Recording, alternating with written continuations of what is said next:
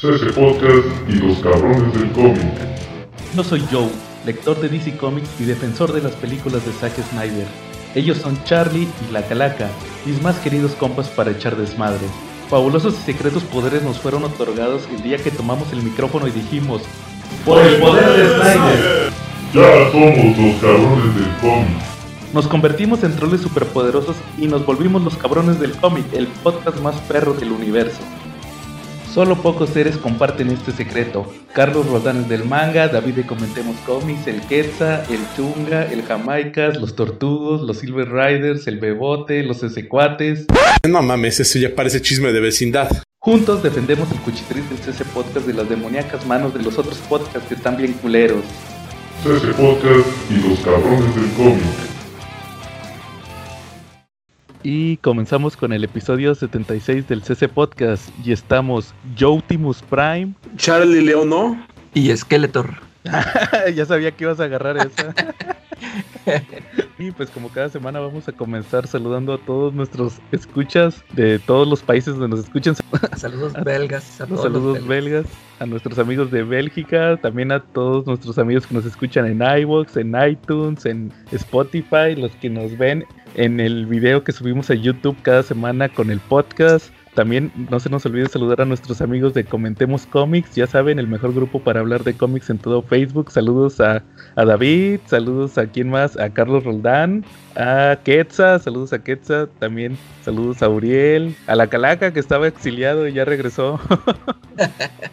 La calaca silenciada. Pero, pero Comentemos Comics tiene como puerta giratoria, ¿no? Porque entra uno y sale otro, ¿no? Ah, sí. Eh, ah, sí. Saludos a Jesús MD. A Chuyito MB, que lo corrieron. Charlie, sí, pero saludos, ¿cómo se dice ultra o cómo se llama o cómo se le dice? Vamos a mandarle unos ultra saludos. Ah, no, es, se la Turbo. turbo. turbo. Turbo Unos saludos. turbosaludos. Bueno, muy bien, Charlie. Saludos, Charlie, esta semana. Sí, como no, saludos para Misael Alvear, un amigo que nos está escuchando, nos está empezando a escuchar ahorita en Cuernavaca, para el tremendo Fernando González Aguirre, que anda ahí con los Silver Riders y los Tortugos, y que pues cada momento se acerca más el día en que van a poder recorrer todo Cuernavaca de nuevo en moto como en sus buenos tiempos, ¿no? Para nuestro amigo Lair Rico, que desde mucho tiempo nos escucha y que es un muy buen brother de aquí del CC Podcast, ¿no? Este, Claro. Para nuestro amigo Quetzalcoatl, para nuestro amigo Gerardo El Queño, que también hoy estuvimos echando una, una partidita de Giroclix. ¿Cómo ven? ¿Y qué tal, Charlie? ¿Ganaste o perdiste? No, me apalearon. Los Ah, tres caray. juegos me apalearon.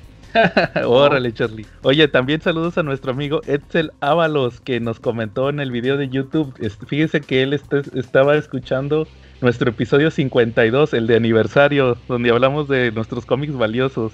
Eh, De hecho, dice que le mandamos saludos en ese episodio, ya la verdad ni me acuerdo. Pero saludos. órale. Saludos. Bueno, muy bien. Charlie, cochino español esta semana.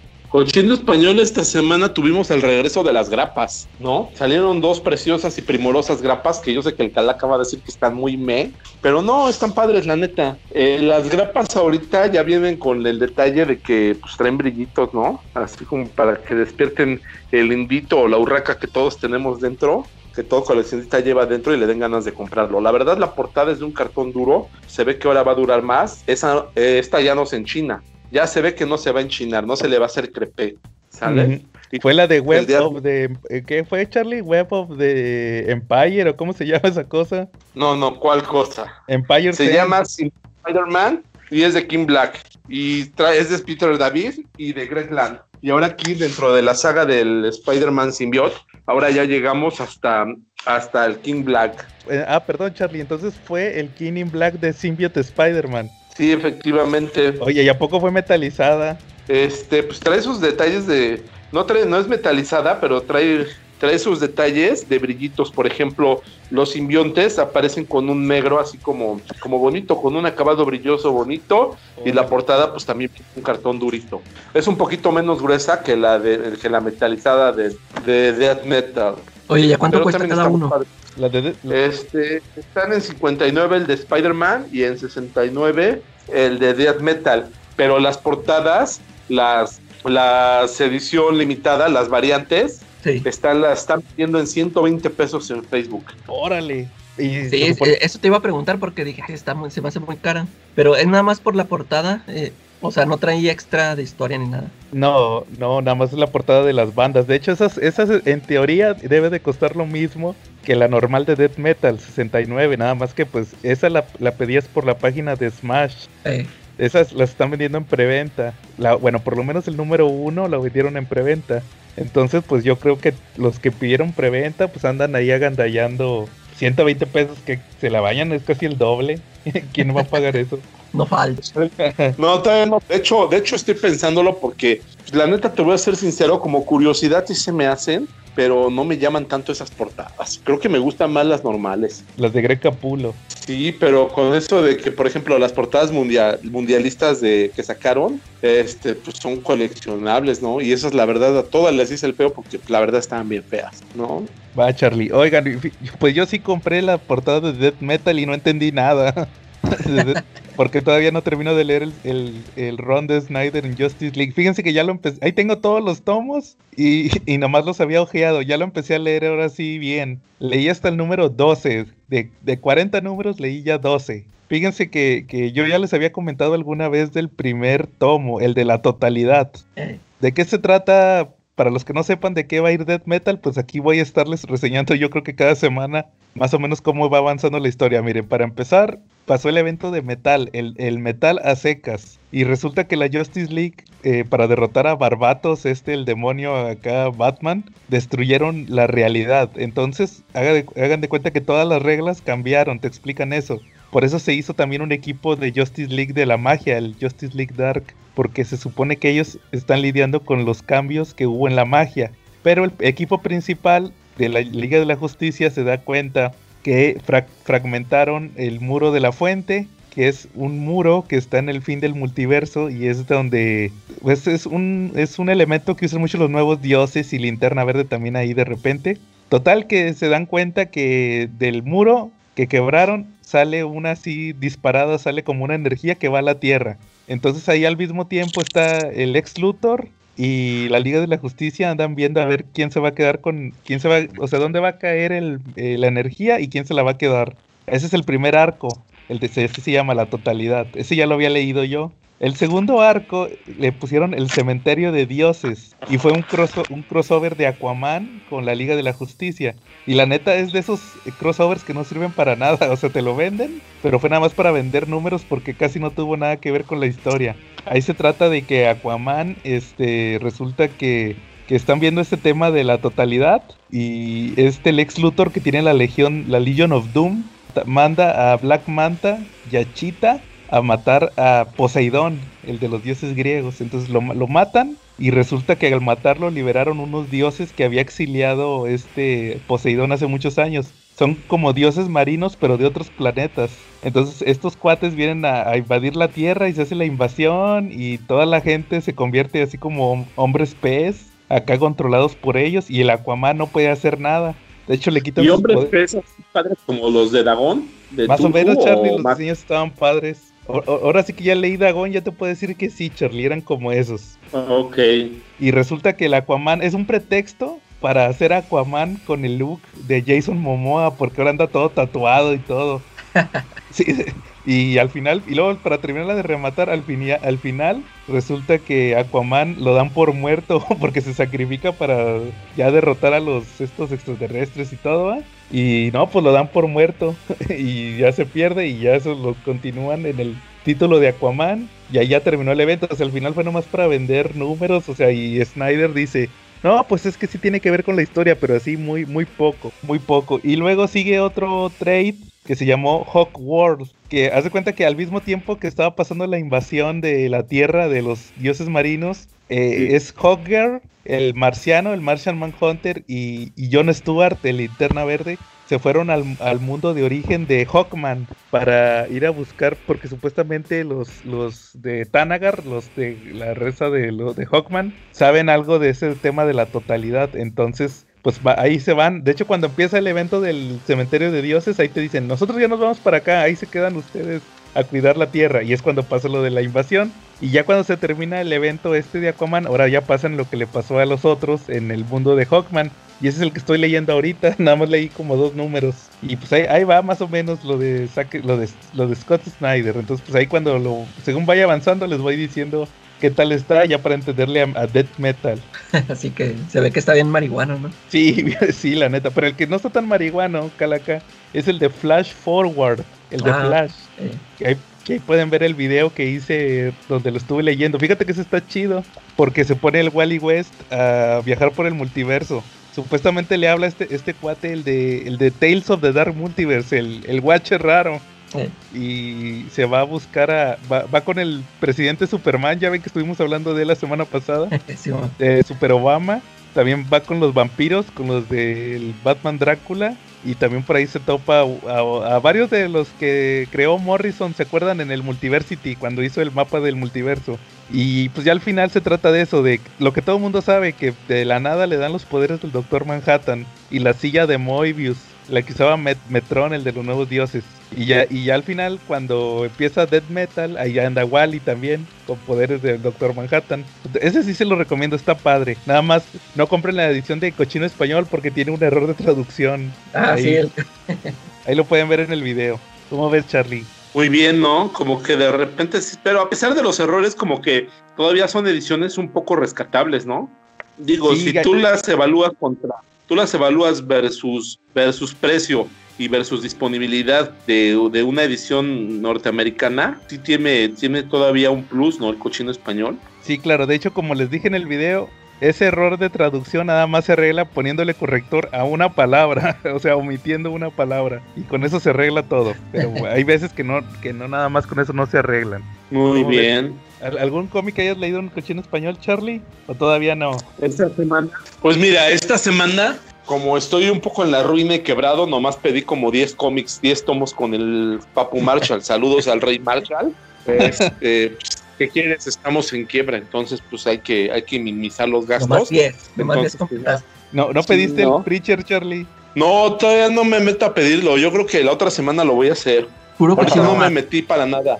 No, pedí la semana pasada, de hecho ya hasta me llegaron. Este, por ahí estuve hojeando el lobo, el del último sarniano, este, que está buenísimo, ¿no? ¿Cómo lo ves, Calaca? ¿Ya lo leíste? Ya, ya, está muy bueno. Sí, está muy bueno, ¿no? Me di tiempo para volver a, releer el de Marvel Zombies contra la contra The Army, Army of Darkness. Ese está muy, muy, muy divertido, la verdad. Tiene, pues, le vi cosas un poquito diferentes que la primera vez que lo leí, ¿no? Órale, el de donde pues, sale Ash. Exactamente, donde sale Ash. No. Órale, yo creo que ese, nunca, ese ya no lo pueden reimprimir. Fíjate, ahorita que están reimprimiendo todo. Ajá. Yo, creo que no pueden por los derechos. Por los derechos. Sí, pero ¿y qué tal está la historia, Charlie? ¿De qué va? Ah, pues mira, la, la se divide, tiene dos, tiene dos arcos, ¿no? El primer arco es el de Army of el de Army of Death, donde sale Ash y donde narran que, llega Ash al mundo de los Avengers antes de que pase todo lo del virus de los Marvel Zombies. Y que pues primero les quiere avisar y pues lo creen que está loco porque pues él llega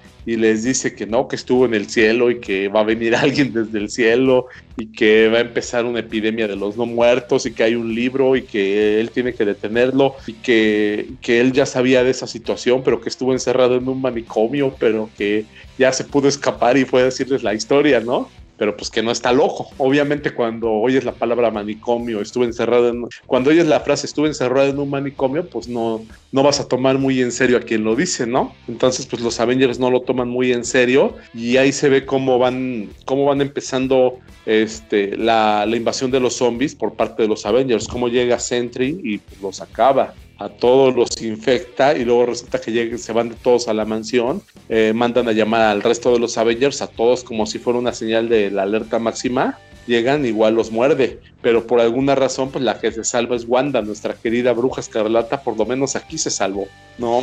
En la primera oleada. Como ves, el que pues vimos que, por ejemplo, que el mayor causante de la, de la epidemia aquí de zombies, pues fue su hermano, fue Quicksilver, porque Mystic se hizo pasar por ella. Mystic ya era zombie y se hizo pasar por Wanda y mordió a Quicksilver y ahí fue cuando la epidemia zombie fue con todo, porque pues él tenía super velocidad para ir mordiendo para todos lados, ¿no? Y la segunda parte me gustó muchísimo, es donde, donde narran cuál es la reacción de... Es como, como con guiños a Civil War, porque narran la reacción del, del gobierno de Shield hacia la invasión de los zombies y cómo toman las alternativas, cuál es el plan de Nick Fury. La verdad está muy bueno, no se los cuento todo para no spoilearlo por si tienen oportunidad de leerlo, pero la verdad les va a encantar, ¿eh? Sale por ahí, sale por ahí Víctor Von Doom, entonces es una muy buena historia. Órale. Oye, Charlie, y eso que dijiste de Quicksilver me recordó mucho algo que pasó en, en, en Deceased. Fíjate, ahora sí ahí, ahí DC le copió a Marvel. ahí sí aplica. Porque me acuerdo que se encierran en un búnker Flash y Kid Flash. Y le pregunta el Wally, es el Wally, el Wally Moreno. Le dice, oye, ¿por qué nos encerramos? Y le dice, no, porque nosotros somos los más peligrosos. Si nos llegamos a infectar, este, nosotros vamos a esparcir la infección bien, en, bien rápido. Y igual pasó en Marvel Zombies. Pues es lo que dice Charlie, que Quicksilver fue el que, el que esparció la infección. Ah, Pues es que imagínate, Calaquiux, ahí en la de, en esas epidemias de zombies, en todas las películas de zombies, se supone que el virus se infecta por medio de una mordida, ¿no? Pero Sí. pues los personajes se mueven regularmente rápido, ¿no? A buena velocidad, pero no son hipersónicos. ¿Qué es lo que pasaría si de repente un zombie tuviera poderes hipersónicos? Pues sí, pues sí, como dicen, lo esparce. lo esparce en friega. Entonces, Muy bien. pues eso fue lo que está pasando. Y la verdad, muy buena historia. La verdad, de las, de las mejores historias que, que he leído, muy, muy entretenida. A la mejor y fuera del canon, va a haber quien me va a decir, pues es que está fuera del canon, güey. O sea, ¿cómo te pones a leer esas cosas si es totalmente fuera del canon, no? Y tiene razón, es fuera del canon, pero ¿qué crees? Es una historia muy buena. Y hay muchas historias que no necesitan estar en un canon para ser muy buenas. Digo, ahí tenemos un guiño de las historias de Star Wars, ¿no? Del universo expandido, Sombras del Imperio, todas las historias que fueron pues sacrificadas, ¿no? En aras de una continuidad. Sí, no, el que se queje de que no se puede disfrutar una historia nomás porque no es canon, pues está mal, porque eh, muchas de las mejores historias así son. Eh, Así como Tom King, ya ven que ahorita su Batman no es canon. y ahí andamos disfrutando a Clayman. y el Snyder Cut ya no va a ser canon. Ah, sí es cierto. no, Calaca, no digas nada porque se enoja Charlie. Te enoja, Ch- ya estamos como No, tu no. de Bart. No, no, no, acuérdate que yo soy Team anti-Snyder y por lo menos ya hay dos personas que reaccionaron a mi meme anti-Snyder, entonces quiere decir que no estoy solo, va creciendo poco a poco mi armada de los anti-Snyders. Oye, por cierto, y a los que vieron el post en Facebook del Chavo del 8, es mentira, Charlie no se va del podcast. Era nada más broma. Ah, me estaban corriendo del podcast, yo no he visto ese, ese meme. Una vez Sí, más. puse el del Chavo del 8, Charlie, cuando se va de la vecindad. Vale, yo no lo había visto. Estuvo bueno. Oye, Charlie, ¿y algún, algún tema que traigan esta semana? Yo también leí un cómic. A ver, Calaca, échale. Este, yo leí Evento Leviatán. Ah, órale. Ya ves que David, David ahí come- me comentó de que a él no le gustó, que le pareció muy malo. Ajá.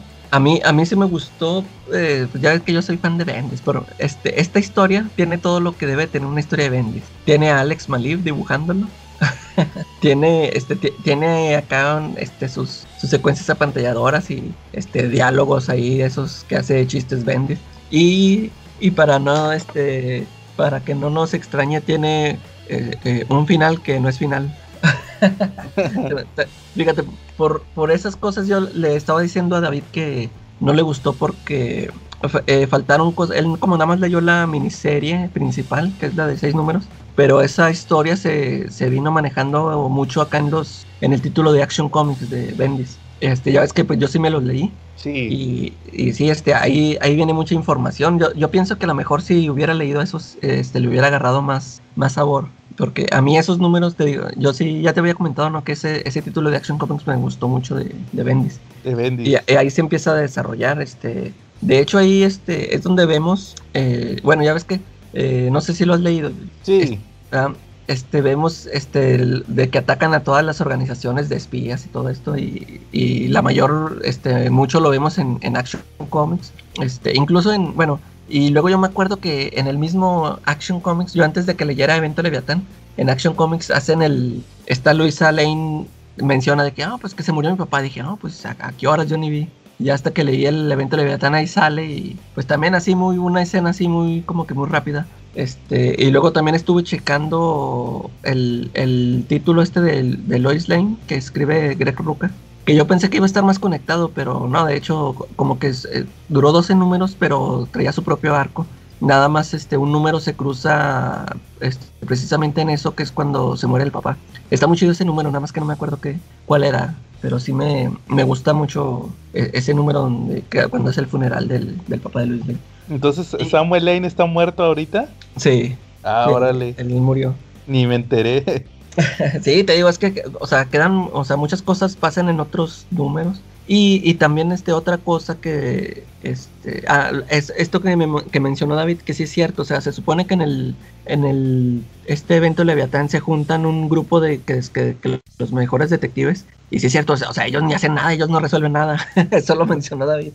O sea, na- eh, nadie, ni, todos combinados nunca supieron quién era Leviatán hasta que Leviatán se le presenta solo a Superman y ya él ya les dice quién era. Y, ah, y también este típico de Bendis que saca un personaje ya olvidado. ya ves que él hace mucho eso, ¿no? En, en Marvel lo hizo mucho. Que utiliza personajes que así como que ya, ya, ya tiene mucho que no, lo, que no los usan y este se las ingenia para, ah, aquí lo voy a meter en la historia. Y sí mete este Manhunter. Y otra cosa que también, este, que a lo mejor que por eso no le gustó a David, es porque, como te digo, o sea, la historia no termina nada, que es típico de Bendis, pero porque se supone que iba a continuar en otra serie, no sé si habían sabido ustedes, este, ya, ya se había anunciado que después de Evento Leviatán iba a salir otra serie que se llamaba Leviatán Checkmate, e incluso salió un one shot que, ah, no me acuerdo cómo se llamó, pues creo que, no me acuerdo si se llamó Checkmate, pero fue un one shot, este, y luego de ahí iba a seguir la otra miniserie de seis números, pero lo, haz de cuenta que yo nada más me enteré que lo cancelaron porque como todo este rollo de eso de death metal y no, no sé qué otros cambios, este, como que ya no iba, ya no iba a tener cabida la historia y ah, pues yo me agüité porque pues se supone que otra vez la iba a dibujar Alex Malin. Sí, supe Y- que se suspendió indefinidamente. Sí, y ya, pero ya la anunciaron, ya salió este, anunciada esta semana. Ajá. Ya está otra vez la, la serie, ahora ya la anunciaron que se iba a salir la serie de seis números, nada más que con un cambio, porque se supone que en el, cuando la anunciaron, este, iban a, o sea, iba, iba a seguir este grupo de Batman, Green Arrow y Lois Lane y, o sea, y que iba a estar también Talia, ya ves que hasta el último sale Talia, y, pero que mencionan ahí que ya en este título, en esta miniserie ya no va a salir porque, pues, a- algo pasó ahí con Talia en, en estas historias que te digo que como que hubo cambios y ya Talia no, no sé en qué rollo anda y ya, ya no la va a meter ahí. Ben. Talía, Calaca, Talía. Ah, esa es la que canta. Esa es la que dice, sí me oyen, sí me escuchan. Y pues sí No. te digo, a mí sí me gustó este el- la historia. Y ahí le, le recomiendo a David que cheque esos números de Action Comics a ver qué tal le parece, a ver si le agarra más sabor y pues que espere la, la próxima serie a ver si ya se le da un buen cierre a esta trama que te digo. Es que sí, de, de hecho en eso termina la serie, no, no termina nada. es- mm, que es que lo detienen a Leviatán, pero pues ya se había hecho de todos los, de todas las organizaciones. Va, sí, ahí, ahí chequen evento Leviatán, ese está bueno. Sobre todo lo que hizo Bendis en Superman ahorita en, en DC ha estado bueno. Ya entró el otro cuate, eh, el nuevo, pero eso no los he leído. Quién sabe qué te- si, si le llegará a lo que estaba haciendo Bendis o, o va a bajar de nivel. Pero pues igual, pues, como dices, ya si ya se anunció su nueva serie, pues habrá que checarla cuando salga. Ahí. Muy bien, Calaca. Oigan, les fíjense que esta semana tuvimos un debate y prometí comentarlo aquí en el podcast. A ver, pues sobre todo para escuchar la opinión de la Calaca. Y, la tuya, Charlie, porque tú ni opinaste, querías trolear a este otro cuate. Nada, nada más, nada más dio corazoncito de seguro. Sí. es que se ¿Cuál es trata de mi amiguito Quetzal, ¿no? Saludos a Quetzal. No, Charlie, ¿cuál, ¿cuál es tu opinión, o cuál es su opinión más bien, del encapsulado de cómics? Es, es un tema muy discutido por los comiqueros, el tema de los encapsulados. Pero yo quisiera saber su opinión personal eh, de este tema. ¿Están a favor, están en contra, o, o cómo lo ven? A ver, Charlie, ¿qué voy o qué onda? Pues vas tú primero si quieres, Calaquiux. Eh, Vaya, pues yo comparto la opinión de Joe, este, a mí me parecen, o sea, una, pues sí, una, una estupidez, este, que comprar un cómic que nunca lo vas a leer, este, y fíjate, ahí la, la, lo que comentó Quetzal, este, dio precisamente en el clavo, este, él mencionó que dice, pues porque tengo dinero lo hago, o sea, a mí, a mí también se me figura que es porque nomás para decir de que, "Ay, yo me compré este cómic encapsulado en CGC 9.0 y no sé qué, cuesta 3 mil pesos, sí, pero pues yo me lo puedo comprar y lo voy a comprar.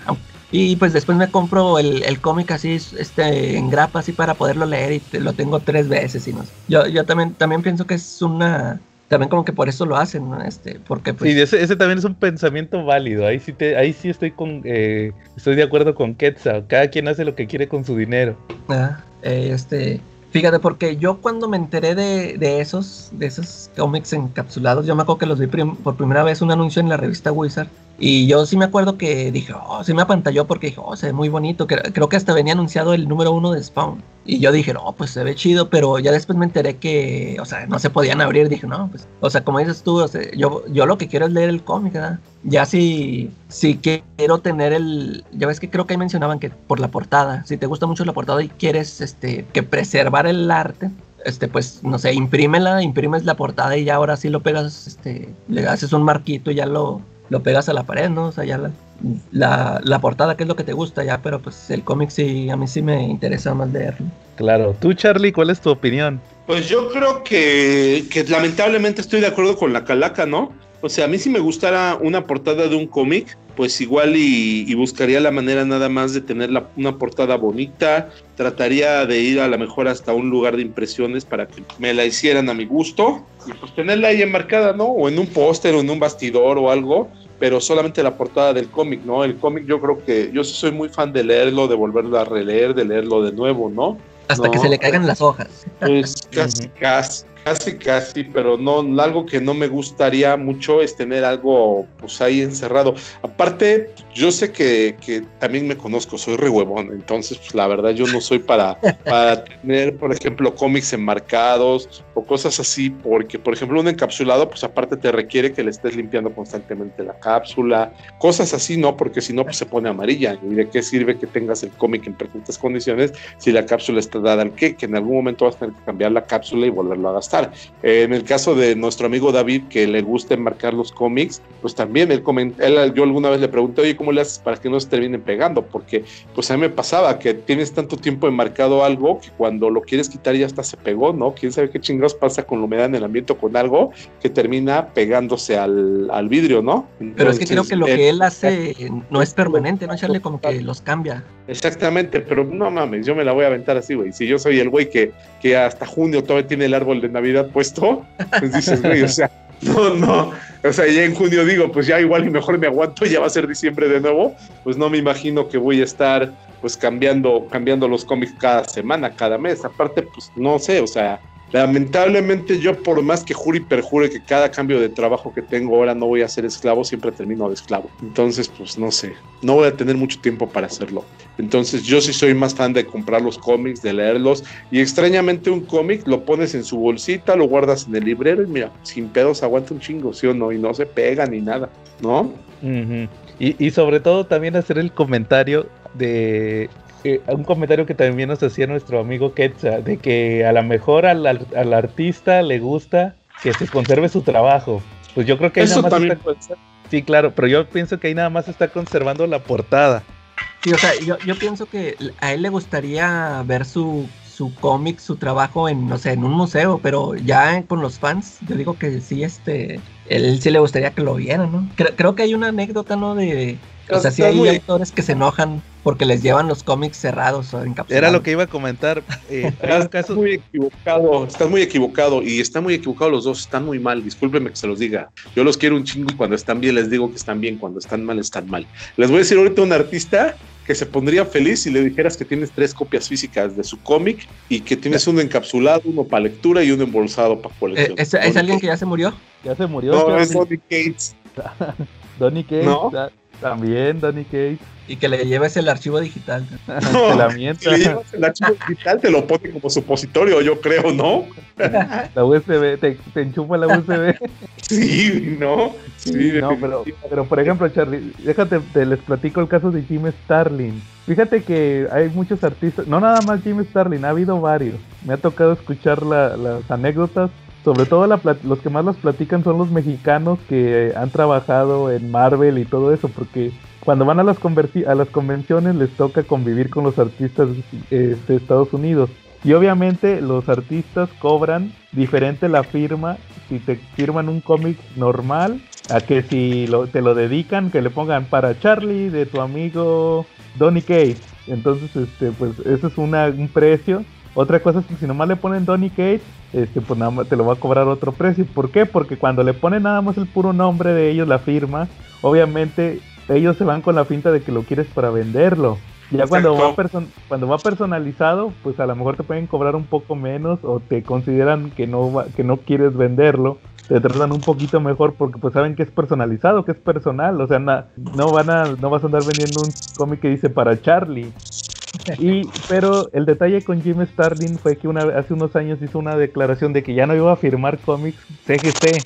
¿Por qué? Porque ve que él anda cobrando las firmas baratas o anda dándolas gratis y esta gente va y anda pagando 10 dólares para que le certifiquen que Jim Starlin le, le firmó el cómic. Entonces dice Jim Starlin, no manches, ¿cómo van a andar pagando 10 dólares a un fulano para que les diga que yo les firmé el cómic. Si, si yo se los firmé es porque yo aquí estoy. Páguenme a mí los 10 dólares. Entonces, por eso mismo se, se encabronó Jim Starlin y ya no firmaba CGC. No sé si ya lo hace, pero hace unos años no lo hacía. Entonces, pues yo, yo estoy de acuerdo con él de que, pues, oye, si me vas a pagar el dinero, vas a andar tirando el dinero en eso, dame el dinero a mí, no, no a unos fulanos que te van a, ¿cómo, ¿cómo ellos te van a decir que yo te firmé? Si aquí estoy yo, me estás viendo que te lo estoy firmando. Sí, si acaso tomarle una foto, ¿no? Cuando, cuando está contigo firmándolo, sí, correcto, también. Eso podría ser lo ideal, ¿no? A mí sí me gustaría tener un cómic firmado, pero no me gustaría que fuera mi nombre, la neta. Órale. ¿No? ¿Por qué? Porque me gustaría, por ejemplo, que me firmara cualquier artista el que ustedes quieran un cómic, pero lo dedicara para Cosme Fulanito. Imagínate, eso estaría de huevos, ¿no? Mira mi, mira mi Spider-Man número uno, me lo firmó Todd McFarlane y es para Cosme Fulanito, ¿no? sí, también. Fíjate que yo nada más tengo, creo que como tres. Tengo el, el de Mike Seck, que me firmó el Craven Last Hunt, muy a huevo tuve que pagar para que me lo firmara. y tengo el Secret Wars, me lo firmó Jim Starlin. No, Jim Starlin no, Jim Shooter. Que ese señor es a todo dar. Y, y ay, el, acuérdense el que tengo firmado por Diosito King, el Strange ah, Adventures. Que ese, la, la, neta, no se me hace tan chido porque lo compré firmado. Eh. Lo ideal, lo valoraría mucho si me lo hubiera firmado Diosito King. Ahí en persona, ahí enfrente. Y ese, es el chiste, para mí ese es el chiste de las firmas, por eso yo no tengo firmados. Porque mi amigo el Queño, fui hoy a jugar Giro, mi amigo Gerardo, y por cierto, saludos para Gerardo. Él tiene, él tiene un boceto dibujado por Diosito Loyo. Órale. ¿Ya lo vendió? no. Ya debe de valer más, ¿no, Charlie? Ya debe de valer más. Pues sí, de hecho, y se lo firmaron a su nombre. ¿Y, qué le dibujaron? ¿Mandé? ¿Qué le dibujaron? Mm, ya no me dijo, ya no me dijo, pero dijo que, que nuestro episodio del, del, tributo al hoyo debió haber durado menos. Dice, no, pero hazlo más, más, más rápido, camarada, dice, porque yo los escucho cuando voy al baño y pues tardo menos. Ah, no mames, el episodio del cuate ese que se aventó ocho horas es un día que tengas, que estés estreñido, ¿no? pues sí, saludos a todos los que nos escuchan cuando están en el baño y que todo salga bien. bueno, muy bien, Charlie. Entonces, pues eso es lo que mi duda con los encapsulados. Al final, pues ahora sí que se respetan todos los gustos, todas las opiniones. Pero Quetzal está bien. Sí, saludos a Quetzal.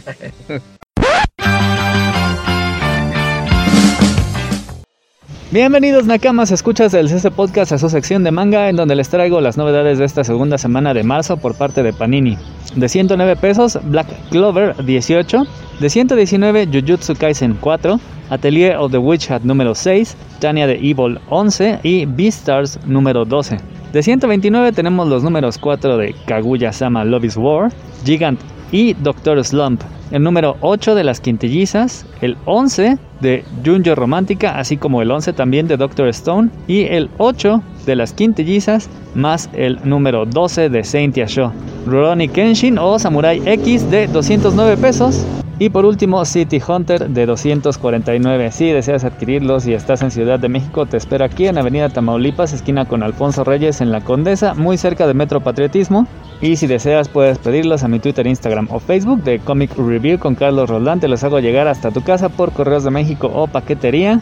También puedes checar el canal de YouTube con el mismo nombre para ver las imágenes de todos estos monos chinos. Ahora sí, de todo, mucho shonen, shoujo, eh, yaoi, de los títulos más recientes y de los más viejitos, como por ejemplo City Hunter, una serie muy basada en las series de detectives de los 80 en donde vemos al infalible detective Maeva que a pesar de ser un pervertido siempre lleva casos con mujeres despampanantes. Mucha acción y muchas risas. También si lo que le gusta son las risas, pero con un poco de humor sin sentido, tenemos tanto Doctor Slump como Kaguya-sama, ambos se caracterizan por un humor bastante absurdo. En el caso de Doctor Slump tenemos a una Kira Toriyama que se burla prácticamente de todo gracias a las irreverentes aventuras de Arale y el profesor Senbei.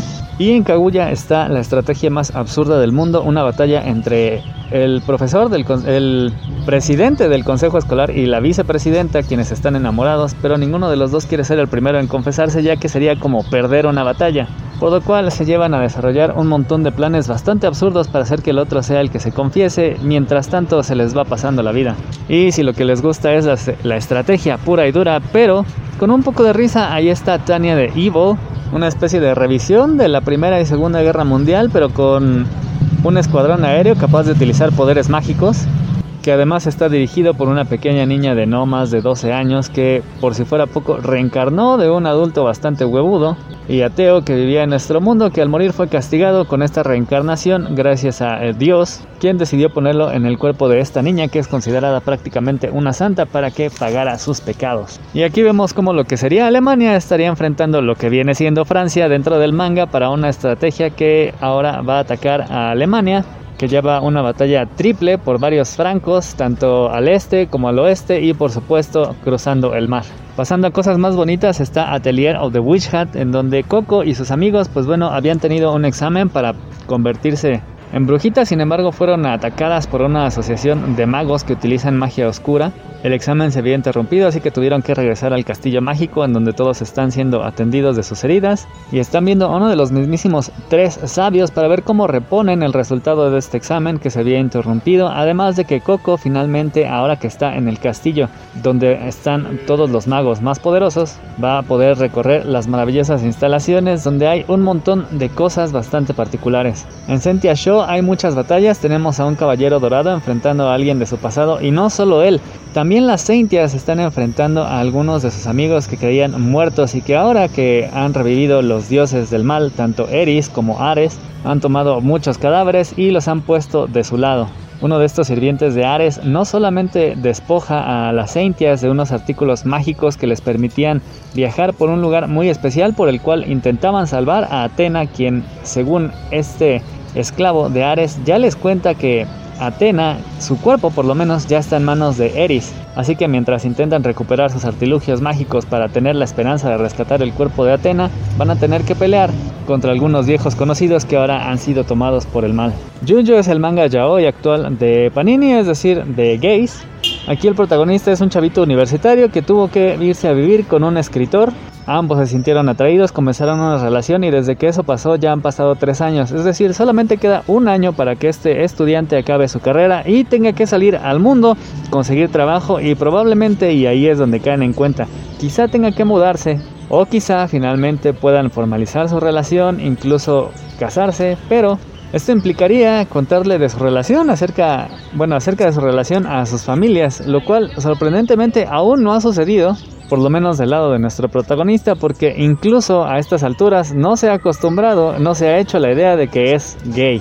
Doctor Stone va a marcar el inicio final entre este nuevo reencuentro para el enfrentamiento entre Senju y Tsukasa, dos adolescentes con la oportunidad de conquistar nuevamente el mundo con visiones diametralmente distintas. Uno quiere empezar de cero mientras que el otro quiere restablecer totalmente la civilización como era antes de que comenzara de nuevo la edad de piedra. En Gigant también tenemos peleas, pero aquí son de diosas de la destrucción en contra de una actriz porno gigante.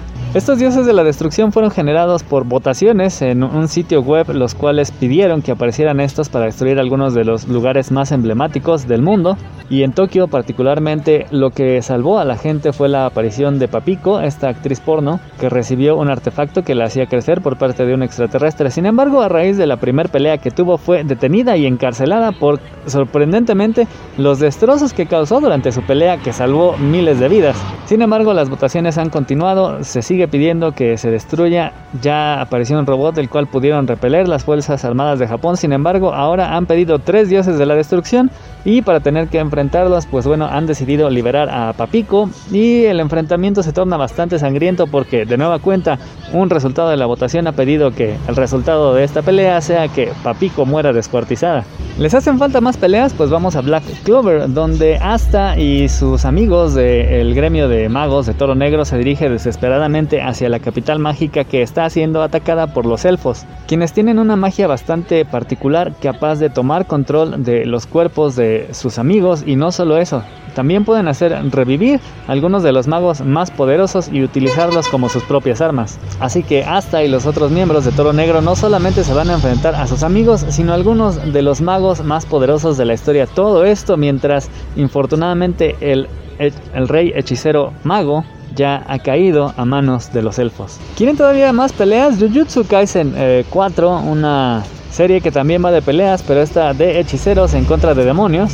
Nos trae un protagonista que no conocía mucho acerca de los demonios, sin embargo, de un día para otro se comió un dedo de uno, se fusionó con él, adquirió parte de sus poderes y ha tenido que ir a la escuela para aprender a dominar más o menos estos poderes. Fue asignado por Gojo, uno de sus maestros, a un nuevo tutor que era su compañero y cuando estaba en esta tutoría se encontraron con un demonio capaz de manipular el alma de las personas para convertirlas en monstruos parecidos a demonios. Por si fuera poco, las escuelas de hechicería de Tokio y de Kioto van a tener un enfrentamiento que es una tradición anual. Sin embargo, el director de la escuela de Kioto se ha enterado de que nuestro protagonista es una especie de demonio y está bastante decidido. Este no va a ser una competencia. Todos los alumnos de la escuela de Kyoto tienen la orden de localizar a este alumno y asesinarlo. Así que vaya que nuestro protagonista la tiene bastante difícil.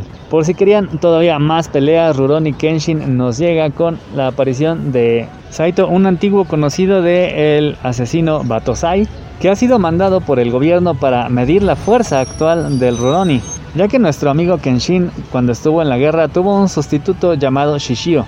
Shishio cumplía el mismo rol de asesino despiadado, sin embargo este era un demente que se salió del control de las manos del gobierno y aunque intentaron pararlo mediante el asesinato, Shishio sobrevivió y además juntó a lo largo de los años un pequeño ejército de guerreros bastante poderosos que están planeando una rebelión en contra del gobierno. Es por ello que ahora el gobierno busca desesperadamente la ayuda de el Ruroni, el antiguo Batosai, para ayudarles a enfrentar a Shishio. En las quintillizas tenemos más diversión, más fanservice con ahora una escapada a las montañas en donde aparentemente Futaro, nuestro querido protagonista y tutor de las quintillizas, se había ido para descansar un poco de todas las situaciones que había estado pasando últimamente. Sin embargo, se encuentra en esta posada de aguas termales con nada más y nada menos que las quintillizas, así que vamos a tener varias escenas en los baños de aguas termales, donde Futaro no solamente va a tener los problemas usuales, sino que ahora va a tener algunos más, ya que sorprendentemente Nino, la quintilliza que más lo odiaba, fue la primera que le declaró abiertamente su amor. Y ahora que ha estado decidida pues nada la va a parar y va a tener avances verdaderamente sorprendentes para conquistar el amor de Futaro, no solo para sorpresa de nosotros, sino de todas sus hermanas. Y por si fuera poco, en los viajes al futuro que da cada cierto tiempo en los capítulos, vamos a ver finalmente cómo Futaro y la afortunada quintilliza se dan el sí el día de la boda. Y Beastars sí es una de las cosas que les recomiendo. También está el anime allí en Netflix, es una cosa bastante chida.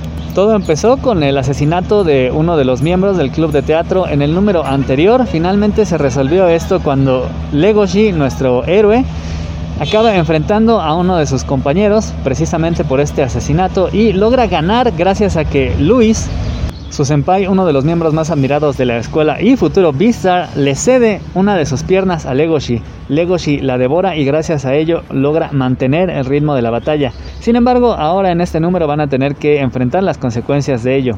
Luis tiene que volver a la escuela, enfrentar que ya no tiene pierna, va a tener que trabajar duro con su prótesis y le es adjudicada la derrota de este asesino. Mientras que Legoshi acaba en la cárcel, con antecedentes penales, lo cual le va a complicar la vida. No se puede casar con una miembro de otra especie. El ingreso a la universidad va a ser bastante difícil y por supuesto conseguir trabajo también va a ser una cosa ruda, así que Legoshi toma una decisión bastante ruda, salirse de la escuela y de una vez enfrentar la vida de adulto. Con la consecuente decepción y tristeza de todos sus amigos de la escuela, así como de, pues bueno, la coneja de la cual estaba enamorado. Así que llega una nueva realidad, pero también vamos a ver por qué Legoshi es así, por qué tiene esta especie de obsesión con la justicia y de defender a los demás, ya que vamos a conocer la historia de su muy curioso abuelo, quien cuando joven también era un aliado de la justicia y aspirante a Beastar. Eso es todo por hoy. Nakamas, muchas gracias por haber escuchado. Espero que nos encontremos la siguiente semana y mientras tanto volvemos a la programación habitual. Y Quetzal es un hombre previsor porque así como encapsula sus cómics ya tiene, ya tiene previsto todo. Él no se va a tronar a los dedos ante un acontecimiento inevitable de la vida. Todos vamos a terminar. Y Quetzal ya está prevenido y tiene un paquete que le incluye historia legal y todos los trámites necesarios. Le incluye una sala de velación, la Magna, en, en la sala de velación más lujosa de México. Así de fácil, ¿eh? Él puede ser velado con el mismo lujo con el que han velado a muchos artistas. ¿Qué te parece? Él y sus seres queridos. Un hombre muy previsor y lo hizo con cuotas muy pequeñas. Acérquense a mí y pueden tener ese mismo trato. De hecho, de hecho te voy a dar un tip, eh, te voy a dar un dato curioso. Eh, a Cepillín lo velaron dentro de, una sala, una agencia de velación de la empresa donde yo trabajo. Y ahí han velado a José José, se han encargado de muchos famosos. Oye, ¿y a poco Cepillín sí seguía vigente? O sea, ¿de, ¿de dónde sacó para pagar eso? Este, pues no sé, pero pues al final del día tenemos planes, tenemos formas de pago, de verdad, o sea, acércate con nosotros, Calacas, miedo, de verdad. El único miedo que debes tener es a, necesitarlo y no tener uno de mis planes. Ese es el único miedo que debes de tener. Oye, ¿y si es cierto que Quetzal este, compró el paquete donde el, el ataúd tiene forma de CGC, una cápsula CGC? Ah, no, todavía no, no. Todavía no, la, no, esa es cosa como mejora de producto, ¿no? no Así que ya saben, vayan con Charlie. Oye, oye, y qué bueno, que qué bueno que tocaste ese tema, Charlie, pues que se nos va Cepillín esta semana. sí sabían que tuvo cómics, Cepillín los hacía creo que la prensa. Sí, yo sí llegué a leer cuando estaba niño, pero pues no, ya ni me acuerdo de qué se trataban. Sí. Pues pero sí, sí me acuerdo que sí los. Estaba chille chille, parecías plañider ese día. Ni la Magdalena el a Jesús como tú al cepillín. Órale. No, te digo que yo, yo sí fui bien fan de niño, yo tenía sus discos, pero te digo que yo, pues ya lo. Ya no supe ni qué onda con él, no sé si. Creo que por ahí me enteré, este. Que ya se había vuelto. no, es que no sé, no sé si tenía canal de YouTube o no sé. O sea, no sé cómo seguía vigente, pero. O sea, que era un, un opina todo. Un, un, amigo de Facebook ahí este publicó un post donde decía que lo admiraba por cómo se expresaba este en sus últimos años. O sea que como que sí le tiraba caca a todos así. yo ya no supe de esa etapa. Se volvió un Carmelito Salinas. no, fíjate que a mí lo que me llama la atención, Calaca, sobre todo lo que decías ahorita, que si tenía dinero, él, él tuvo un tema hace unos años aquí en Monterrey. Él vivía aquí en Monterrey. Eh, este, pero resulta que él tenía una casa muy lujosa. Le metió mucho dinero a esa casa y luego resultó que un vecino tuvo así como un, una construcción y le terminó afectando la propiedad. Hace cuenta que como que le, como que estaba en una especie de cerro, según tengo entendido, ahí en, el área donde estaba la casa, y se terminó como desgajando. Entonces le, le, hicieron la casa inhabitable, o sea, le dijeron, ¿sabes qué? Es como cuando hay un terremoto que hay daños estructurales en los edificios, entonces que los hacen inhabitables. Entonces, pues él, él perdió esa casa tal cual, ya nunca lo arregló y fue hace más de 10 años eso. Entonces, ahí fue cuando como que se reactivó y hacía muchas giras artísticas. De hecho, se fue a vivir a, a México en aquel entonces. Ya, o sea, ahorita que falleció, pues falleció en México porque ya vivían. Y pues sí supe que tenía circo y tenía. Ah, sí, de hecho yo fui. Ah, el circo de Cepillín, no, pero me refiero ahorita. Todavía hacía. Ah, o sea, pero ya no se presentaba él. Sí, o sea, hasta hace unos años tengo entendido, pero como tú dices, ya después se volvió, vio que. Pues es que prácticamente ya los animadores infantiles están muertos. No, no, no muertos literalmente, sino de que ya no hay cabida en la televisión para ellos. No como antes que había Tatiana y todo eso, ¿va? Y antes los contratabas para los cumpleaños. Sí, o sea, ya no hay programas infantiles de ese tipo. Entonces, pues prácticamente todos se vuelven youtubers. youtubers y todo eso, entonces hacen su contenido en, en YouTube y hacen así como programas y pues así fue como como le pasó también a Cepillín de, de que andar, eh, querer andar opinando de todo. Pero bueno, pues sí, se nos fue Cepillín. ¿Cómo ven? Oye, yo, Muy yo bien. quería comentar de, otra- Mal. de la nota esta del, del cómic de DC Prime. Ah, a ver, sí, dale. Este, a ver, ¿qué opinaron ustedes? Fíjate que ya ves que anunciaron un one shot, ese donde hasta vienen con portada de Jim Lee y toda la cosa. Este, en ese eh, ese ese cómic este va a ser es, va a ser una antología de con historias de todos los personajes de, de diferente sexualidad, ¿no? Que por cierto, de los que vienen yo ni sabía de Harley Quinn. O sea, bueno, sí, sí me acuerdo de que sale, tienen un cómic, ellas juntas, Harley Quinn y Poison Ivy, pero y, y luego todas esas escenas que tuvieron en Héroes sin Crisis, pero yo pensé que eso nomás era puro, ¿cómo se dice?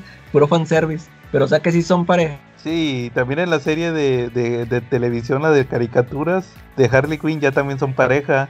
O sea que ya, o sea que eh, estaba confundida cuando andaba tras el Joker. Pues es que este Paul Dini siempre lo dejó bien claro. Cuando creó a Harley Quinn en la serie animada, andaba con el Guasón y andaba también a veces con Poison Ivy de muy amiga. Como que ella era la que le decía, date cuenta, amiga.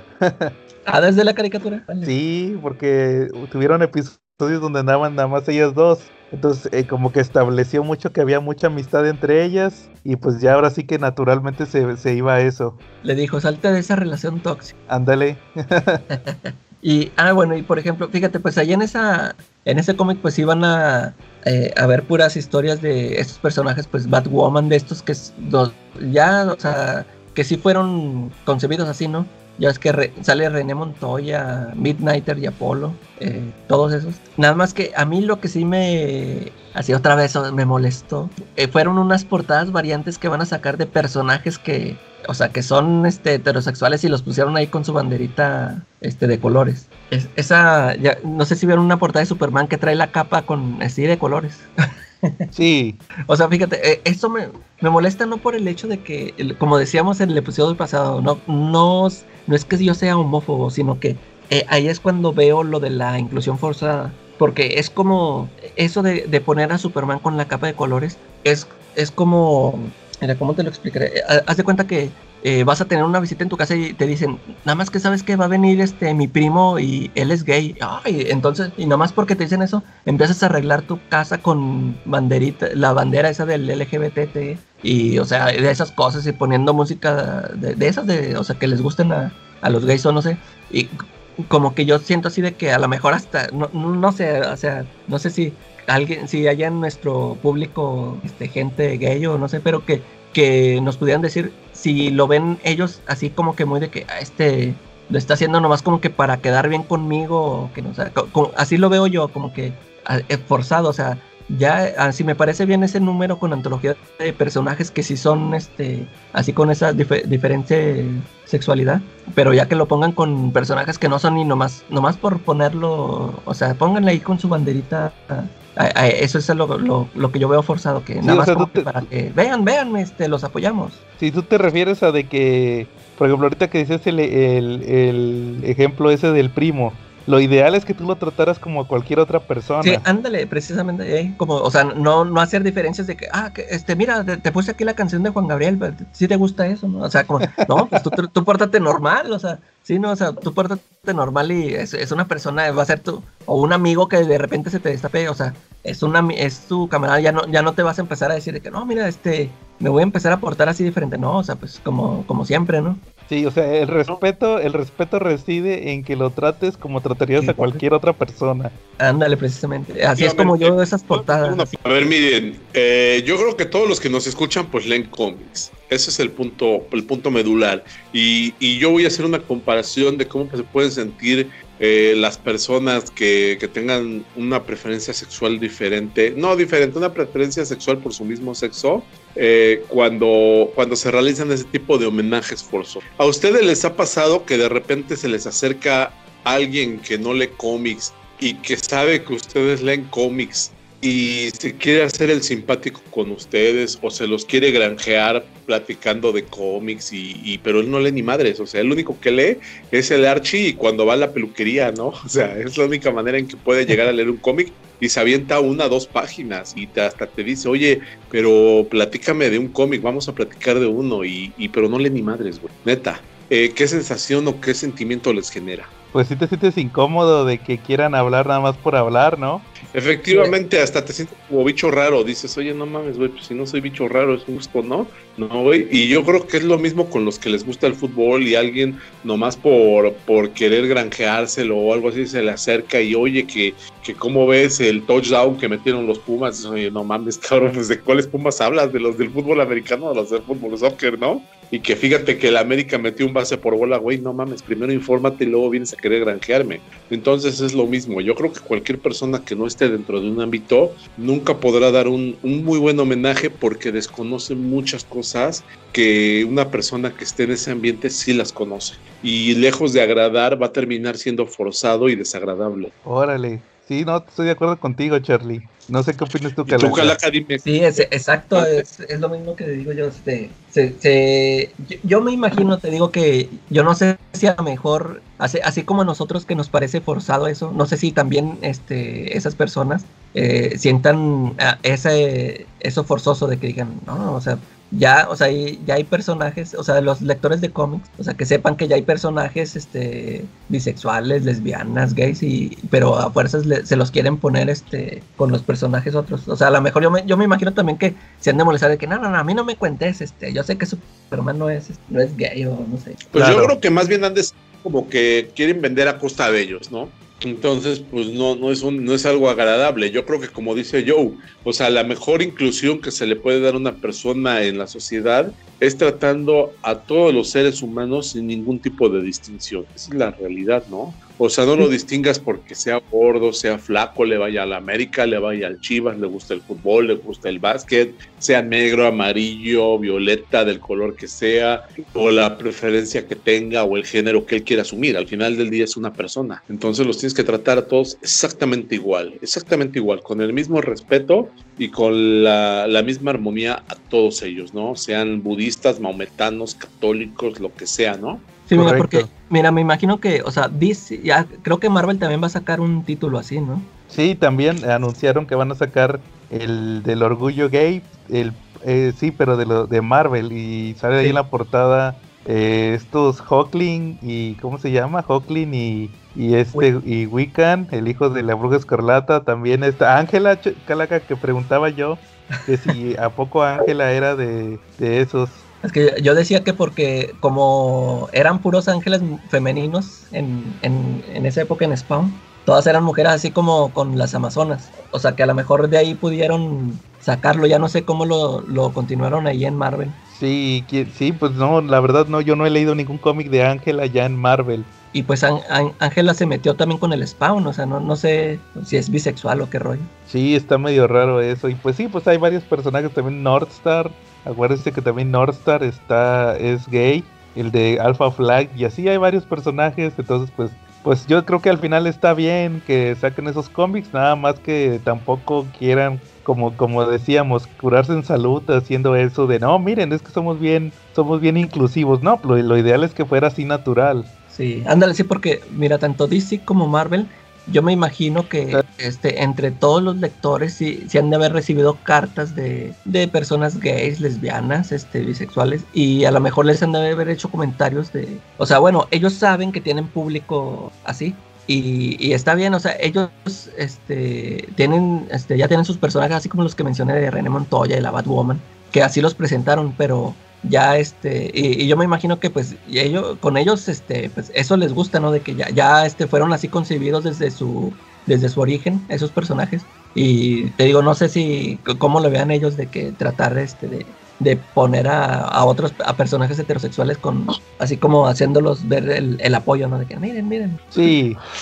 Sí claro de acuerdo Ahora, si tú quieres ver realmente de una editorial que, que sí ha sido inclusiva, tenemos editoriales que han sido totalmente inclusivas desde, desde casi sus orígenes, ¿no? Que sí se han atrevido a publicar. Ellos publican más bien, más bien de repente manga, y, y hardcovers y son más cercanos a la comunidad LGBT, ¿no? y lo han hecho estupendamente bien y han sido títulos muy bien logrados que los puede leer cualquier género de persona, pero sabemos muy bien este, que van orientados hacia, hacia, que van con personajes que son LGBT y son perfectamente bien escritos, perfectamente bien dibujados y, y la historia no gira alrededor de, de, un género, ¿no? O sea, ese no es el punto central, sino que tiene historia, ¿no? Y me estoy refiriendo a Camite y a Panini, ¿no? ¿Cómo ves? Pues Digo, ambos se han presentado historias y, y, le han pegado un poquito más a, a, a, esa comunidad, se han acercado más, pero han sido historias muy bien logradas, ¿no? Donde,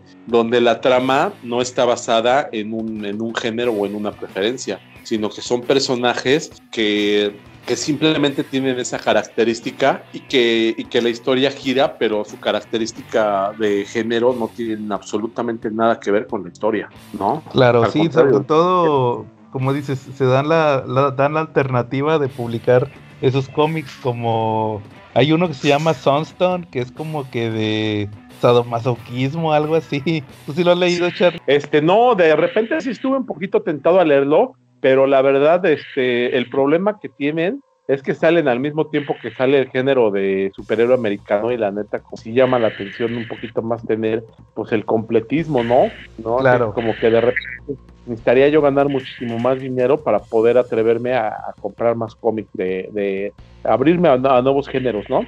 Por, sí, pero, pero, de repente pues, sí me gano un poco. Claro, pero sí como quiera, este, pero hay, hay para todo público, o sea, hay gente que no lee superhéroes y le llama la atención comprar esos cómics. Exacto. Sí. O por ejemplo el personaje de la doctora Afra de Star Wars, ¿no? Este, ah, claro. Ella, ella, ella tiene una, una inclinación al lesbianismo muy notable y sin embargo sus historias no giran alrededor de eso y yo creo que eso es muy enriquecedor porque no es un homenaje, no es como que le quieran estar besando la mano a la comunidad a cada ratito y terminen hasta chocándolos, ¿no?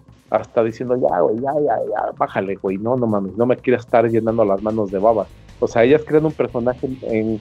Ellos cuando hicieron el personaje de la doctora Fra, se esforzaron en crear un personaje tan bien diseñado y con unas historias tan buenas, este, que al final del día su orientación, pues es algo que nada más pues, enriquece, pero de hecho no es todo el personaje, eso, ¿no? O sea, no, no, no define al personaje totalmente, ¿no? Y no, no para hace, nada, o sea, Charlie. O sea, al no, final es, las, sus, sus, historias están basadas en, en, sus aventuras dentro del universo de Star Wars y no pues sus preferencias. Exactamente, ¿no? Y, y yo creo que, que, es lo mismo con los amigos y las amigas de la comunidad, ¿no?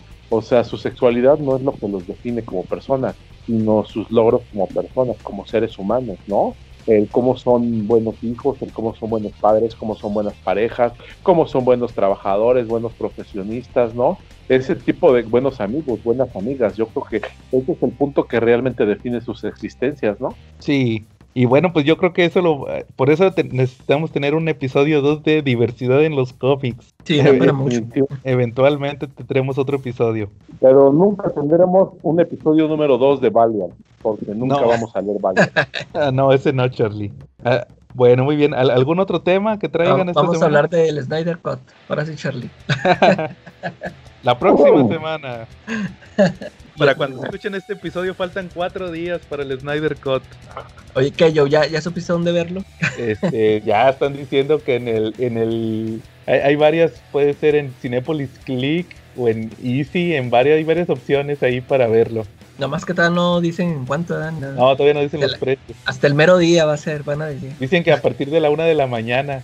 Eh, yo, yo ya la estoy pensando porque dije, no, al cabo de todos modos a, a, a, a Diosito Snyder no le van a dar ni un centavo de eso, ¿no? Pues, ah, no, entonces así no. va no, a ser todo el dinero para Warner, ¿no? Pues, no, entonces así, si así no, entonces no.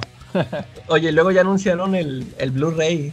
Ya, ya, ya, está confirmado para mayo. Órale, ese sí lo compraré, aunque no sí, tenga Blu-ray, pero lo compraré. Oye, ¿va a durar cuatro horas? Cuatro horitas, cuatro horitas de puro sac. No. el, el, el, ¿Cómo era? El puro West, ese es el puro sac. Sí, pues ya faltan menos, así que pues esperen, pro probablemente para el próximo episodio ya la haya visto yo, haré mi reseña. Muy bien. Les recomiendo que se lleven perdón al cine si la van a ver en el cine porque les va a ganar un sueño bien sabroso, güey. No, ya, tapen, ya no quisiera yo verla en el cine, Charlie. Sí, no estaríamos platicando esto, Charlie, si estuviera en el cine. Ahí estaría acampando. Mejor, mejor platiquemos que la otra semana creo que ya sale el capítulo de, de Falcon, ¿no? ¿De qué? ¿De De qué? Falcon. ¿Qué es eso? ¿Dónde? ¿Y eso creo que? La nueva serie de Marvel ya viene. Amigos Mm, Marvelitas, no, para que esté igual de aburrida que WandaVision. WandaVision fue una joya, fue una, una joya de la serie. Eso No, ya lo pues- hemos platicado. Por, e- por eso está como está Marvel.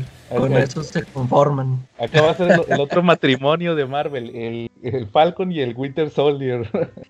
Los otros novios. Y estos son más inclusivos porque es un negrito y un güero. Eh, Bueno, tam- WandaVision también era inclusivo porque era una muchacha y un robot. yo he probado. Bueno, muy bien. El primer capítulo habla de la muerte del capitán, ¿no? Por ahí hay una filtración. Algo así están diciendo. Fíjate que eso sí me interesa ver qué onda. Si ya se murió el viejito Steve Rogers. Ac- Acuérdense que así le- les prometían multiversos y no fue nada de eso. Ah, sí, es cierto. No hubo... No, no hagas no. tus teorías, Charlie. Acuérdate que no te van a resultar. Fue No Mephisto el que mató al Capitán América. Ya tengo mi meme de Federica Peluche listo para cualquier cosa. Pues ¿No? a ver qué pasa, Charlie. Pero pues todo eso se lo No. platicaremos la próxima semana. Muy bien. Bueno, muy bien. ¿Algún otro tema que traigan esta semana? Eh, O ya yo quiero todo. recomendarles una película. A ver, dale. Una película que se llama Vivarium. Órale. Esa es la que, la que comenté ya en la hora muda, la que le dije a, a Bien. Saludos. Este, esa, esa, esa película es, es otra película de Jesse, Jesse Eisenberg. Fíjate, he visto, he visto muchas de ese vato. Eh, ¿no, no han visto la, la otra que les recomendé? La, de los- la del arte de la... Art of No Self? la he podido ver todavía. Vi otra que me recomendaste.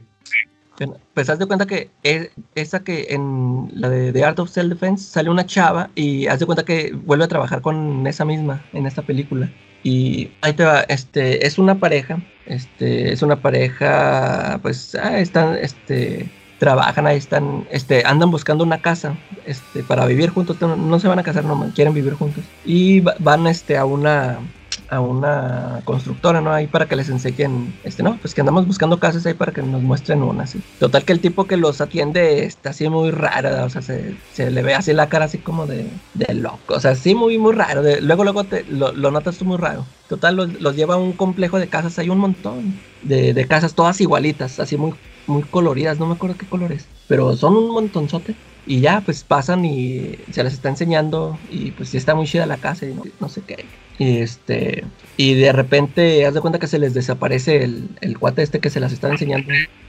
El carro en el que venían. No, pues vámonos. Ellos traían su carro. Este, no, pues vámonos. Y total que van y van y no pueden salir. Nomás están dando vueltas. Y pues te digo que todas las casas están iguales. Y es, así un complejo así bien grandotote. Y no, no pueden salir, se les hace noche.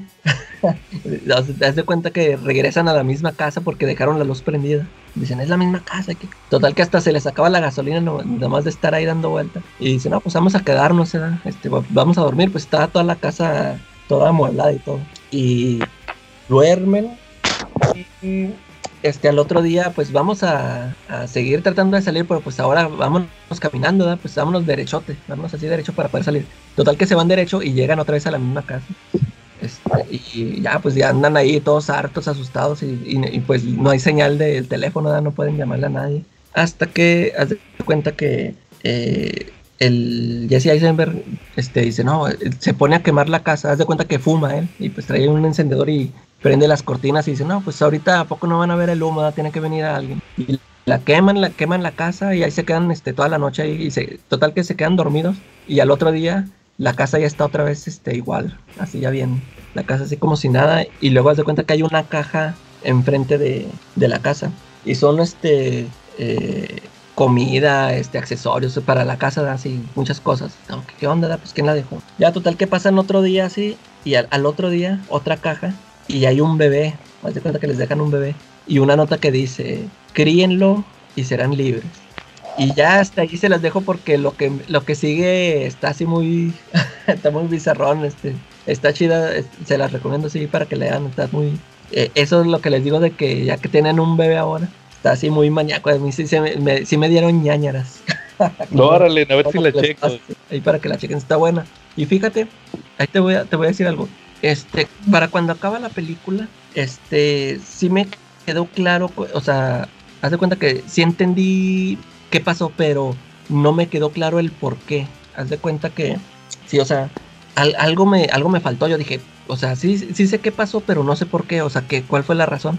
Hasta haz de cuenta que tuve que checar en, en internet eh, explicación de la película. Y eh, haz de cuenta que te explica, al principio de la película hay un, hay un comentario que se, supone que es para que con eso se entiende el, final de la película, pero haz de cuenta que nomás te hacen un comentario, pero si tú no sabes de lo que están hablando, no le vas a entender, que fue lo que a mí me pasó, o sea, yo, yo vi ese comentario, pero yo no sabía ni qué rollo, hasta que lo leí explicado en, en Google y yo dije, ah, ya, ya, me quedó claro. A ver, a, ver a ti cómo se te hace. Pero sí, este, está, está chida, a mí sí me gustó, se la recomiendo. Vivarium. Órale, no, pues a ver si la checo de una vez yo la de los karatecas. yo fíjate, ya está, fíjate que yo nomás rápido, ya para pasar al tema principal, nomás quería comentarles de dos películas que vi. La primera fue la de The Little Things, la que nos recomendaste, de Denzel ah, Washington. Sí está muy padre. Sí, es de, es de HBO Max, así que es pura calidad, papu. No como aprende Disney Plus a poner películas que valgan la pena. Y entonces si sale Denzel, sale Rami Malek y sale este Jared Leto. Y sí está muy padre al final, eh, lo que pasa al final. Y la otra es la recomendación de la película. Fíjense que estaba viendo la tele el otro día y salió un comercial de Mila Jovovich. Pues que apoyaran al cine y que fueran a ver su película más nueva que se llama Monster Hunter. Yo ya la vi, ¿eh? Ah, ¿en serio? ¿Fuiste al cine o qué? Este, sí, sí fui al cine la semana pasada, el dominguito. Órale, ¿qué te pareció? De repente tengo un poquito de, de fin de semana libre, pues se me ocurrió irme a lanzarme al cine a ver esa. ¿Y qué tal? Pues mira, todo súper bien. La verdad es que, pues, mira, con medidas de seguridad, pues hay que, hay que apoyar, ¿no? De repente a la industria del cine porque, pues, puede por ahí languidecer, ¿no? Y olvidémonos de que, de que los dueños son gente muy rica, sino más bien pensemos en toda la gente que depende de eso, ¿no? Los chavos que trabajan ahí, que hacen su mayor esfuerzo. Digo, hay que, hay que echar la manita, ¿no? Entonces, pues que me lanzo al cine y que la veo, ¿no? Este, ahí fui con, con mi sobrina, con los papás de mi sobrina, Fuimos ahí a comer palomitas, a tomar refresco y a ver la película.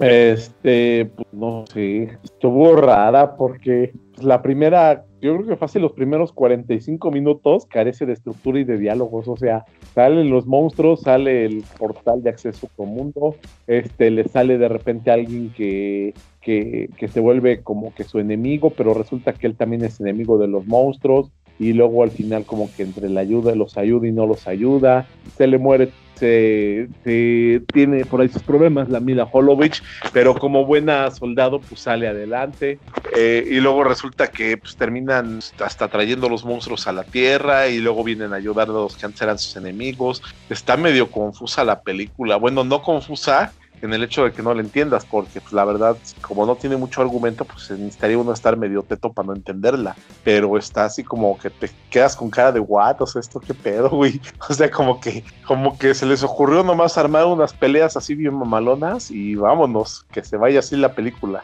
Sí, mira, es una película que, se, que es basada en un videojuego que también se llama Monster Hunter. El videojuego es de Capcom entonces la Mila Jovovich no le pensó mucho porque pues la Resident Evil también era de Capcom. Es de Capcom, entonces dijo, pues ya me quitaron una franquicia, pues me voy a hacer otra. Y agarró esta película de Monster Hunter. Tengo entendido que es una así como de aventuras en otro mundo donde son así, hay monstruos y, usan armaduras, los cuates, va como medieval, con magia y todo eso. Y acá la película te ponen que la Mila Jovovich es una soldado este, y luego resulta que se abre un portal y la mandan al mundo este. Y pues más o menos la, la, primera parte de la película se trata de que está atrapada con otro cuate en una especie, en unas piedras, o sea, están rodados, están en un desierto, pero están en una formación rocosa. Y ahí están, pues ni, ni, siquiera están ahí seguros porque ahí están unas arañas. Pero el chiste es que necesitan salir de ahí, necesitan llegar a un lugar pero si se meten a la arena, en la arena está un monstruo que está así como, como si fuera un tiburón ahí eh, eh, nadando en la arena. Entonces, este, pues ahí arman un plan. De hecho, eh, el plan se lo, se lo, copiaron de una película de Vin Diesel, de, de Riddick, la última que sacó de Riddick, que estaba bien chava también la película. Se copiaron el plan y ahí luego ya resulta que tienen así como una batalla, pero ni siquiera termina la película, o sea, se termina en que mandan a Mila Jovovich al mundo real y llegan los monstruos y luego llegan los los que la gente que conoció en el otro mundo, este de magia que también ahí anda Ron Perman, le ayudan y se regresan, así típico final de película donde están a punto de pelear y se acaba. Tiene escenas post créditos donde resulta que, que sí como que, eh, o sea, el malo nunca lo ven y nomás se ve así una sombra que los está viendo, ¿va? Así que el malo malo, ¿va? Que es como un hechicero. Y ahí se acaba la película, entonces pues como que le estaba tirando Mila Jovovich a armarse otra franquicia como le hizo con Resident Evil.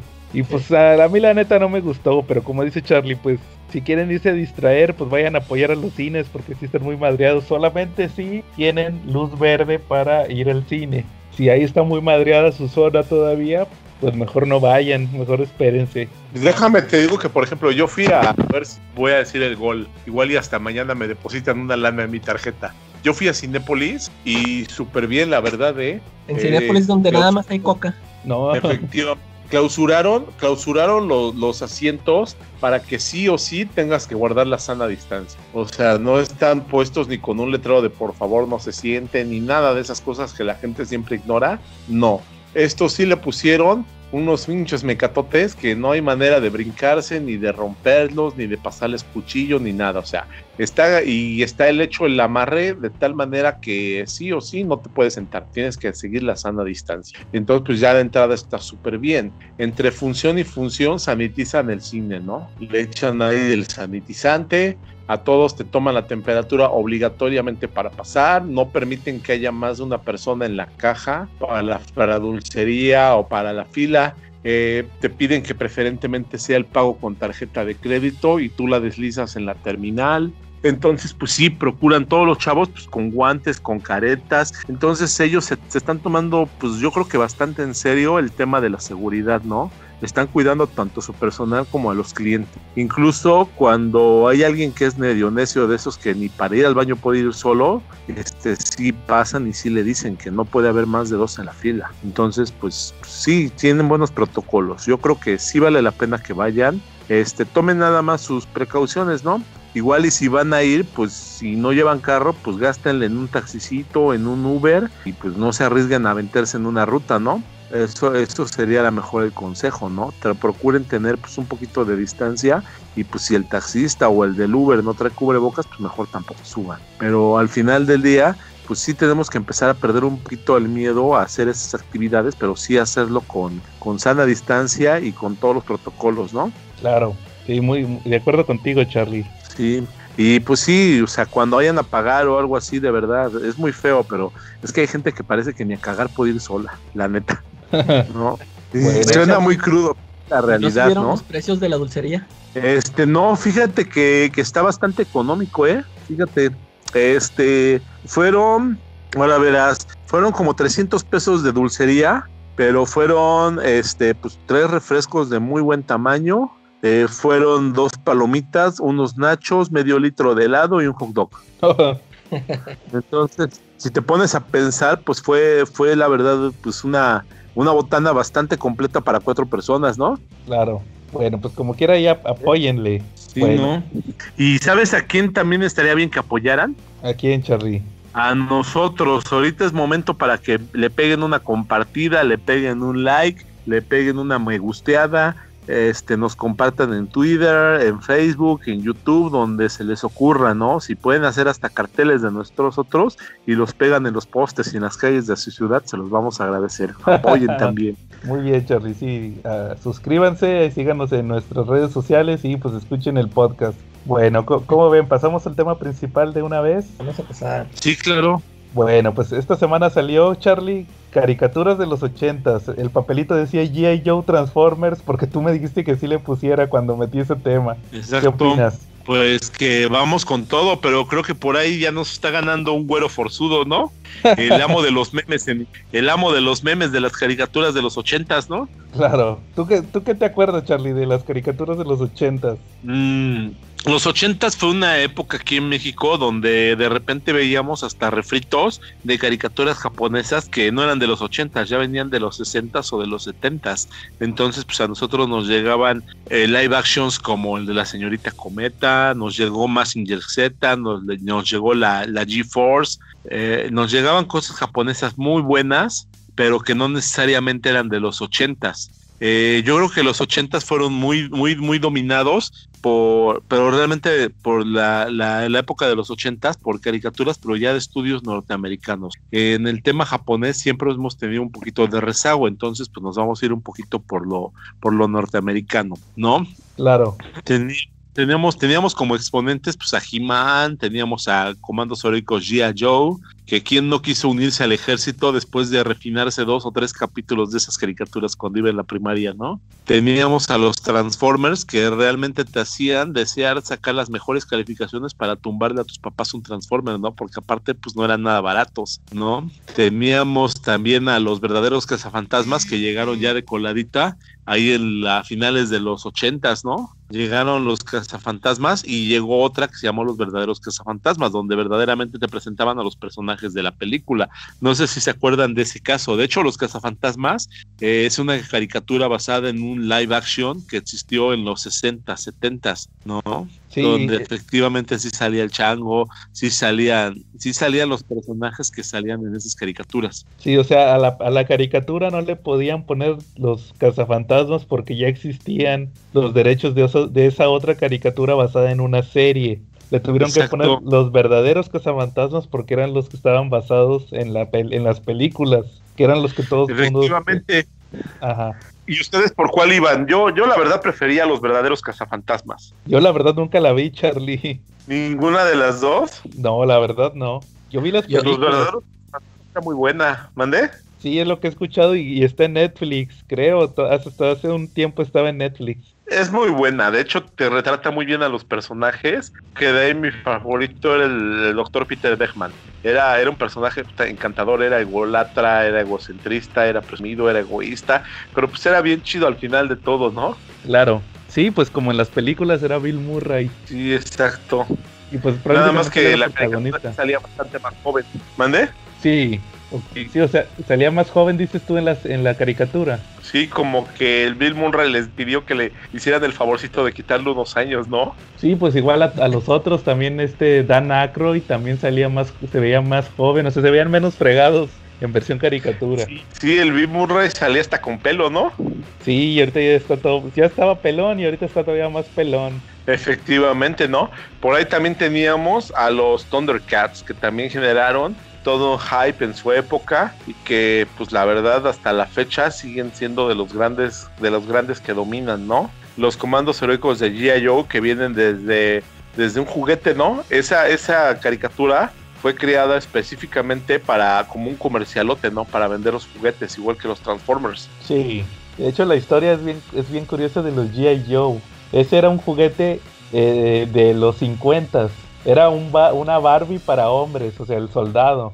Nada más que luego, por el tema... De hecho, todos los juguetes parten de, de la llegada de Star Wars. Cuando sa- sacan los monitos de Star Wars, todos quieren sacar monitos de la misma proporción. Entonces ahí sale que este... Y a la gente que creó los G.I. Joe se les ocurre, ¿sabes qué? Vamos a sacar G.I. Joe soldados, pero en tamaño así chiquito y pues se les, les inventaron una historia. Y el dato más curioso de los G.I. Joe, Charlie, no sé si tú te lo sepas, Snake Eyes, su traje negro no es porque se les ocurriera que fuera negro, fue porque ocupaban sacar un mono donde no gastaran, ya se habían acabado el presupuesto. Necesitaban sacar un mono donde no gastaran en arreglarlo. Entonces dijeron, pues vamos a sacar un molde Todo negro. todo negro. ah, Y ese era Snake Eyes. Sí, pero, pero la verdad, una de las series que le acabó comiendo el mandado a todas, incluso el día de hoy, se, se posiciona como la líder de los, de los memes y siempre está en la memoria hasta por los memes que, que tenemos, es la de He-Man y los Amos del Universo. Esa tiene su, su historia también así como que muy interesante, porque empezó como una línea de juguetes, igual era para que, para que los chavos se sintieran empoderados, ¿no? Era la frase, ya tengo el poder era como que les daba, les daba ánimo, les daba fuerza de voluntad, les daba, no sé, mucho, mucho, mucho amor propio, ¿no? Esa era la, la idea de crear ese tipo de personajes. Y pues se creó primero la línea de juguetes y la línea de juguetes venía con unos mini cómics y era como una especie de juego de rol donde te presentaban al personaje, pero era un role playing. Entonces, pues estaba muy padre el concepto y pues Filmation le, se lanzó a, a producir las caricaturas, ¿no? Las cuales de repente eh, no, no estaban, no estaban tan, tan de acuerdo o, ta- o seguían tan al pie de la letra lo que decían los minicómics, tenían como que mitologías distintas, aún así eran muy buenas. ¿Ustedes las veían? Sí, claro. Sí, no, yo, yo sí, este, yo vi las caricaturas, a mí me compraron los monitos. yo sí era bien fan de He-Man. Este, como, sí, como dice Charlie, luego a mí me gustaban eso que venían los, los monitos con esos cómics, pues me, me gustaba más, ¿eh? me gustaba más que me compraran esos monitos. Recuerdo que, fíjate, yo tuve, ah, bueno, pues al He-Man, al Skeletor, a M- M- Merman, se llamaba, ¿no? El Beast, el Trap. Joe. Que- creo que haz de cuenta que eh, hasta compraba monos de los que no me gustaban nomás por tener el cómic. Pero sí, este. Y sí, la caricatura sí la vi mucho. De hecho, yo tenía un, un disco con las canciones de, de He-Man. Salió un, un LP de He-Man. Órale. Y, y yo, pues estando niña, ya dije, no, pues cómpramelo. Yo, yo ni sabía ni qué. Yo nomás vi a He-Man ahí. Es más, yo- haz de cuenta que yo nomás por ver el- la portada ahí con el dibujito de He-Man, yo lo quería. Total, Órale. que haz de cuenta que en el disco, de un lado venía, venía un capítulo. Pues haz de cuenta que nomás era puro audio, ¿eh? era, era como un audiolibro, no sé. Pero pues eran las voces originales de las, de las caricaturas que yo veía en la tele. Este, todo es- ese era un lado y al otro lado venían las canciones esas de, pues de hecho yo nada más conocía esa, la de, ah, que por cierto yo, yo, yo pensé que esa canción era la que ibas a poner en el intro, la de, el universo ya está protegido. No, pero está más chido nuestro intro. sí, está muy chido. Y de- te digo, venía esa canción que, yo nada más esa conocía y, ve- y venían un chorro más que yo nunca las había escuchado. ¿Quién era el que las cantaba esas? Memo, algo. Es el Capitán Memo. Creo que sí, era el que se aventaba todos los intros.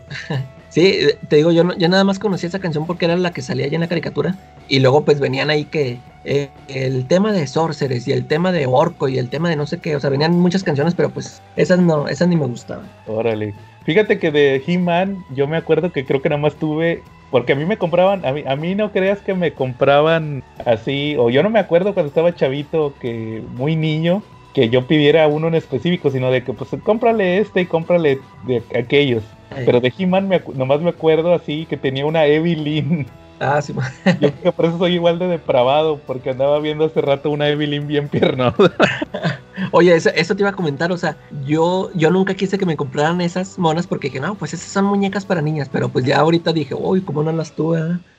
sí, sí, estaban bien hechas. una- No, de hecho me- me acuerdo porque una vez estaba, nomás me acuerdo de haber tenido esa Evelyn, porque me acuerdo de, no sé si te, cuando eras chavito que te decían, no, pues eh, escoge los que ya no te gusten para regalárselo a tus primos, ¿ah? Eh, Y me acuerdo que una vez estábamos limpiando y había unos que yo ni me acordaba que yo tenía, yo creo que eran de, de cuando era más chavito.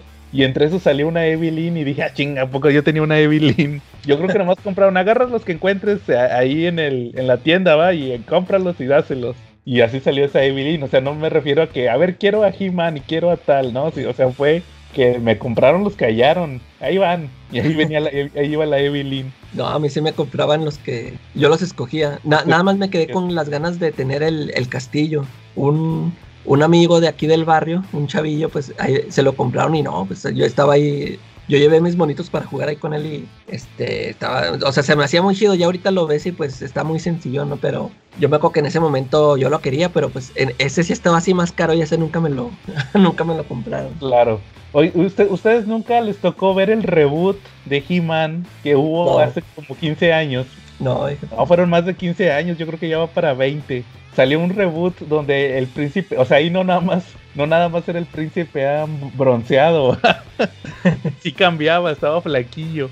Oye, pues ah, no recuerdo ni haber visto imágenes, no, no me vienen a la, a la mente. Sa- ¿Sabes quién le daba la voz a Adam, tú, Calaca? El, el vato que le da la voz a Francis. Ya ves que, no sé si viste en el grupo que al David le iban a regalar un audio de ese vato. Ah, Simón. Ese vato, ese vato es la voz de Francis en Malcolm. Ese vato Era- era, la voz de, de Adam cuando De Adam. estaba chavito. Le hacía la voz así toda afeminada, ¿va? Y cuando se transformaba en He-Man era otro actor. que le hacía la voz acá bien, bien, salía todo mamado y pues la voz acá bien, bien ruda. Ese reboot, pues también tenía el tema de las moralejas. Yo creo que ahí no jalaba ya para un público diferente. Sí. O sea, más- y me acuerdo, ¿sabes qué? Me acuerdo que yo sí me llegué a aburrir con el reboot. ¿Por qué? Porque lo pasaban en la tele abierta y salía de que lunes, miércoles y viernes. Y los martes y jueves salían los eh, X-Men Evolution. Y sí me acuerdo que cuando estaba chavito así decía, pues yo quiero ver a los X-Men, esta se ve más chida. Ya, ya chole con He-Man, con el reboot. Igual este también pasó con los cómics. Ya ven que estuvo pues el He-Man Thundercats. Que tú preguntabas, Calaca, que si tuvo un final. Eh, las- Hubo cómics que fueron continuación, que hubo una guerra y que luego a la, a la Shira la hicieron mala y no sé qué, esos nunca los leí, pero ya después tengo entendido que en esa continuidad luego sigue el He-Man Thundercats y Oh. luego des- después del He-Man Thundercats sigue el Injustice contra Amos del Universo, que ese también ya lo leí y, ahor- y ahorita el más reciente, que es el que acabo de leer, donde les dije que vi una Evelyn bien piernuda, fue el de eh, He-Man y los amos del multiverso. Se, No. trata de, se trata de que hay un He-Man de antimateria y ese anda matando a todos los He-Man para quedarse con las espadas. Y pues se arma un comando acá de He-Man. Está el, el, el He-Man de Dolph Lundgren, el de la película. ah, órale. Está uno de uno como de como de cómo se llama de Minecraft. Está el original, están varios. O sea, el original me refiero al, al de las caricaturas, al de los memes. Eh, Ya, ya se cuenta que en un cliché, el- la batalla final, el, el He-Man de antimateria va a buscar al He-Man Prime. ¿Y saben quién era el He-Man Prime? Era el de los cómics que venían en los, en los juguetes. ah, órale. Y ahí sale Sí. eso que tú dices, lo de que eran diferentes. Ahí sale que He-Man era de una tribu de bárbaros. De hecho, Sí, ahí no había Príncipe Adam, ¿verdad? no era de una tribu de bárbaros. De hecho, salen unas monas bien buenotas con bikini Sí, de. de bikini de ¿no? ¿Cómo? Yo me, yo me acuerdo nada más de un dibujito que se, se va despidiendo de su tribu, que voy a, como que iba a, a investigar qué más había por ahí. Y, y el Skeletor, y el chiste era juntar las dos, como, como en el juego, ¿verdad? O sea, que juntaran las dos espadas para abrir el castillo Grayskull. Entonces, Sí. eso, anda, eso quiere hacer el, el, el He-Man de antimateria. Y al final el que lo tiene que derrotar es este, es Skeletor, que es bueno. Skeletor de- del universo de antimateria se llama Keldor. Ese es el nombre de, de Skeletor. Y es así azul y todo, o sea, nomás que no es calavera, es así humano. Humano pero azul, es como un duende. Entonces él es el que se, el, el que lo tiene que andar deteniendo con los He-Manes. Y pues está 2-2 el cómic. La neta no estaba tan chido. O sea, yo creo que fue una oportunidad desperdiciada. Porque el He-Man Thundercats y el He-Man Injustice estuvieron muy buenos. Entonces este- ese sí ya no estuvo tan chido. Y, y de hecho fue el mismo escritor, es el Team Silly. Como que se le acabaron las ideas. Sí. Y nomás ahí lo único bueno que les digo es que ahí sale una Evelyn, ahí una escena de una Evelyn bien buenota. Y fin. ¿Cómo ves, Charlie? Súper, ¿no? Y- y Este, por ahí- Fíjate que era tan de He-Man, yo era más bien como de Star Wars, pero pues durante los 80 estuvo, después de Retorno de Jedi, hubo puta una chingada sequía que duró años, ¿no? Duró hasta que como 20 años fácil, ¿no? Antes de que volvieran a tener de Star Wars. Entonces, no era tan de He-Man, de hecho yo no tuve ninguna figura de He-Man, pero fíjate que a través de un canal de YouTube que se llama Motular, Motul, este, empecé a, empecé a, darle, a tomarle gusto a lo de He-Man y a toda la mitología, ¿no?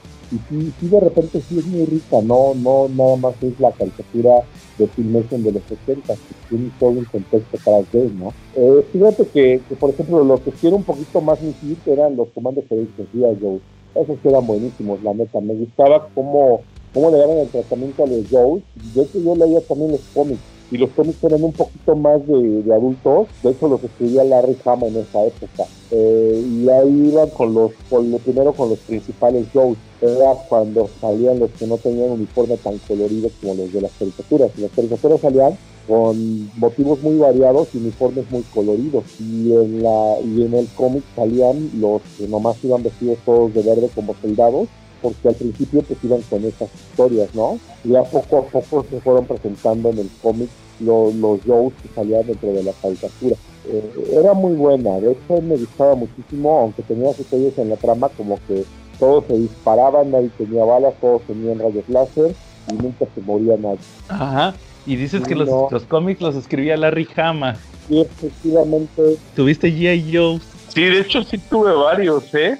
Y tuve de los americanos también, de repente como que sí tuve acceso a esos. eh, y sí llegué a tener varios, tuve el Snack Eyes, tuve el Storm Shadow, pero a uno que venía camuflajeado, tuve, tuve Vipers, este, tuve Joe, pero ya de los de las series americanas, eh, no de los de Auriken, sino los que venían de Fayuca. Esos eran los que me gustaban un poquito más.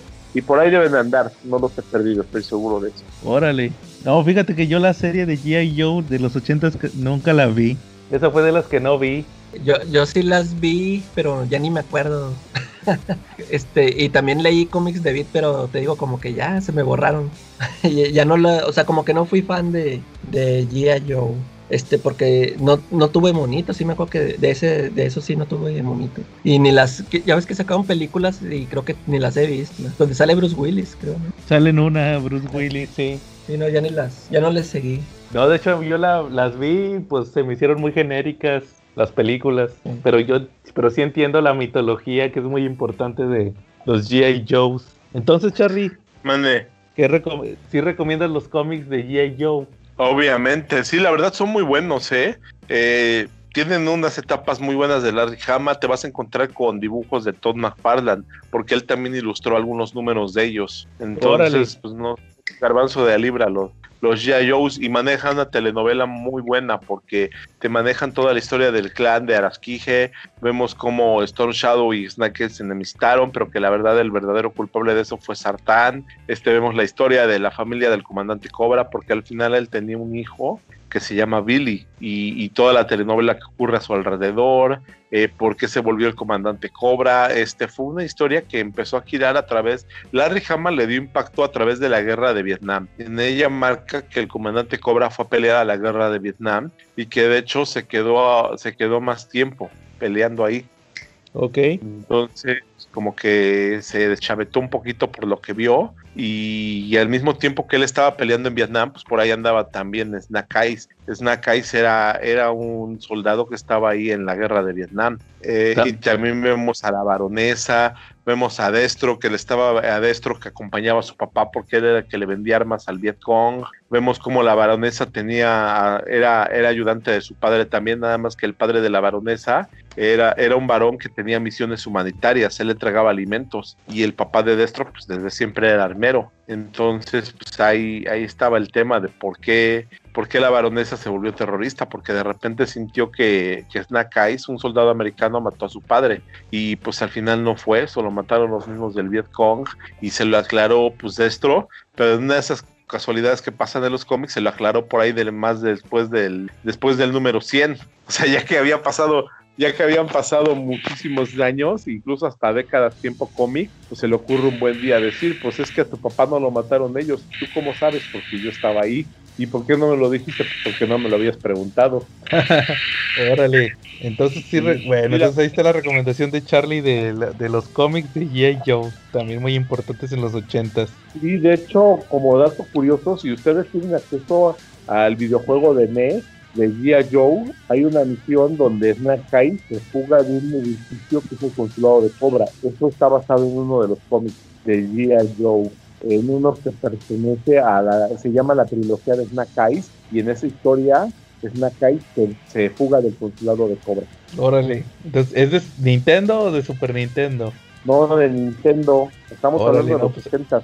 Había Órale, pues- Nintendo, el Super Nintendo llegó por ahí de los 90, ¿no? Sí. Sí, pero está muy bueno ese juego, ¿eh? Es muy, muy ad hoc a lo de los 80. Y pues ya la, la joya de la corona de los 80 pues eran los Transformers, ¿no? Que realmente fueron una caricatura que, que la rompió con todo, ¿no? Sí, claro. De hecho, fíjate, quería comentarles algo curioso de Transformers. Ahorita está la serie de War for Cybertron en Netflix. Entonces, ahorita es un reboot. Es como un reboot para que las nuevas generaciones conozcan a, las, a, la- a los personajes originales de Transformers, a Optimus Prime y a todos los otros que tienen los diseños originales. Y, y, pues yo me puse a ver la, la segunda temporada que salió creo que a finales del año pasado, pero yo no la había visto. Y hay, un- hay un dato curioso porque hay un episodio donde sale Galvatron, el de la película de... Esta película que hubo hace unos años de O no, pues fue en los 80, la película de los 80 de, de Transformers, Ah. que es Megatron que se convierte en Galvatron. Eh, Y resulta que en la serie, eh, haz de cuenta, Calaca, que entran como en una zona fantasma. Y de repente está Megatron y de repente se le aparece Galvatron y no le dice que es él, va. O sea, nomás dice, no, pues yo vengo del futuro y vengo a cambiar el pasado. Y le dice, vete a matar a Optimus Prime porque te va a hacer sufrir y todo. Nunca le dijo que era él mismo. Entonces al final no lo puede matar y se ve que lo jalan otra vez al futuro. Y nada más que le dice a Megatron, ¿sabes qué? Te voy a dejar este... ah, Ya cuando se está transportando contra su voluntad, le dice, mira, te voy a dejar este disco. Y resulta que en ese disco le dejó todo lo que va a pasar después, o sea, todo, porque esa serie de, de- de Transformers, haz de cuenta que está pasando antes de que lleguen a la Tierra, lo que pasó en el primer capítulo de la caricatura original. Entonces sale ahí que le deja el disco y ahí ya al, al- eso al último se descubre que Megatron ya sabe todo lo que va a pasar, o sea, ya sabe lo que va a pasar en la serie original, lo que va a pasar en la película donde se muere Optimus y luego que a él lo convierten en Galvatron. Entonces ahí él ya cambió ese Galvatron que se que se pasó al pasado ya cambió la historia. Ya, ya lo que va a pasar en la. Lo te dan a entender que lo que va a pasar en la próxima temporada. También porque ya se anunciaron los juguetes. Ya se va a ir por otro rumbo. O sea, ya la serie original ya no va a pasar en este universo. Ay, Se hizo una línea temporal divergente. Entonces estuvo bien interesante ver eso en las caricaturas ahorita. O sea, también es algo muy refrescante que ya se vaya la historia por otro lado. sí, sí, Pero, sí. pero sí, o sea, el origen, el chiste de esos juguetes ahorita de los de Transformers, que son los de la guerra de Cybertron, es volver a meter los diseños originales, pero para la- las nuevas generaciones. Y también fue el mismo objetivo de sacar esa serie. Entonces, esa, pues, Transform, como dice Charlie, es una serie que, que duró mucho. Fue la joya de la corona, como dice, de los 80 los Transformers. ¿Quién no quería un Transformer? ¿Cómo ves, Charlie? Sí, totalmente de acuerdo contigo, ¿no? Como que crearon, crearon toda la expectativa necesaria, ¿no? Y se volvieron la moda más fuerte que hubo en esa época, los Transformers. Ujú. Y también este, pero no se nos no se nos olvide también los Thundercats. Sí, O- fue una muy buena. sí, tú sí los viste Calaca los Thundercats en los ochentas. Sí, fíjate, y de Transformers, pues a mí, a mí sí me tocó tener un, un Transformer, nada más, nada más, nada más tuve a Soundwave, A nada más tuve. Y, y pero fíjate, a los Thundercats, ahí ya, ya no, ya no pude tener las figuras. Este, ya creo que ya en ese tiempo ya no me, ya no me regalaban nada, ya no venía Santa Claus. Pero, y sí me acuerdo mucho, este, que un, un niño de ahí de la primaria llevó al Monra.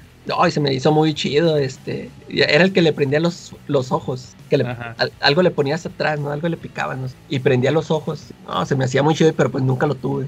Eh, Ahí Claro. ya fueron las eh, temporadas de vacas flacas. pero sí, sí me quedé con ganas. Porque yo como había estado acostumbrado de que, no, que me compraran los Keyman y no sé. Y de ese nunca los tuve. De los Thundercats. No, yo creo que tampoco yo nunca tuve ningún de Transformers sí tuve. De, de Thundercats creo que no, no tuve. O nomás a Pantro, creo, no me acuerdo la mera verdad. Ah, no, pero sabes que sí tuve de esas espadas de plástico. Ah, sí. Creo que todos tuvimos. Y ¿no? la garra, ¿va? Sí. Toda vaciada con la que te cortabas. Sí, eso sí, tuve un chorro de espadas del augurio. ¿Cómo no? ¿Cómo no olvidar las, las garras de la espada del augurio? Si hablamos de juguetes, yo creo que, que, que el la mejor caricatura de los ochentas este, tuvo el juguete más democrático de todos porque se esforzaron porque no fuera un juguete de marca para que todos tuviéramos oportunidad de tenerlo. Y no es una caricatura que fuera de los 80, sino que era como de los 70 y estamos hablando de Massinger Z. Massinger Z nunca Yo, no, nunca juguete. tuve, yo nunca tuve ningún juguete de Mazinger Z. ¿Cómo nunca tuviste? Pues si eran botlegs, los vendían en el mercado, era lo más barabara que había. Ah, Ahí sí no o sea, había- así como lo de los luchadores y todo eso. Sí, de esos de plástico vaciado. Ah. No, yo siempre, yo cuando era niño que veía Mazinger Z, yo, yo me esperaba mi, mi, mi figura de Mazinger este, original, así que es más, hasta me lo imaginaba que me lo iban a vender con, con el edificio ese donde salía de, de abajo de, de una piscina o del agua. así. Pero pues nadie lo tenía porque no estaba en México, no estaba disponible ese juguete. No sé si ya lo habían hecho o no, pero el chiste es que nadie lo tenía, no estaba disponible. Sí, ya me acordé de esos que di- sí tuve. ¿Quién no tuvo de esos? Eh, Sí, había de luchadores y de los de Marvel, ¿no? Había también, sí, te- sí tuve de esos. monos. Sí, de esos de Batman, Superman, todos esos que había. Sobre todo como esos de los luchadores, era de los que más sabía en aquel entonces. Y por, ej- y por ejemplo, también otro que, que fue de los ochentas, que no sé si ustedes, los defensores de la tierra. Ah, sí, sí. Esa me acuerdo, de ahí me hice fan del fantasma. Para mí es el, el mejor de todos, es el fantasma. Sí. Hasta la película de esa de Billy Zane del fantasma, yo me la chuto. Sí, esa sí, yo me acuerdo también que yo la, la vi en Era- VHS. Sí, que era a, a Flash Gordon, aquí era Roldán el temerario. Y, y, y Mandrake, el fantasma, Lotario, todos esos, va, de los, de los defensores de la tierra. Que ahorita están sacando los monos, apenas ahorita, y se están vendiendo como pan caliente, también de los defensores de la tierra. Oigan, y por ejemplo, para ustedes, ¿cuáles eran los mejores villanos en aquel entonces? ¿Megatron, Skeletor y Mumra? Megatron. Pero yo voy más con. Pues de los villanos que salían, siempre mi favorito fue Starscream. Yo creo que ese era el villano por naturaleza, porque se traicionaba hasta los villanos. Ese, Claro. ¿Ese de dónde era? De. Transformers. Ah, el no, pues yo nomás, para mí el villano villano era el Megatron. ya no me acuerdo de ese. No, yo creo que para mí mi favorito siempre va a ser Mumra. Ese sí es el, el Sí, mero fíjate, bueno. eh, visualmente se me hacía muy chido. sí. Cuando se transformaba en Mumra el inmortal. Eh, Sí, sí, sí, yo también me acuerdo que ese era, para mí era el más chido de todos, sobre todo su transformación.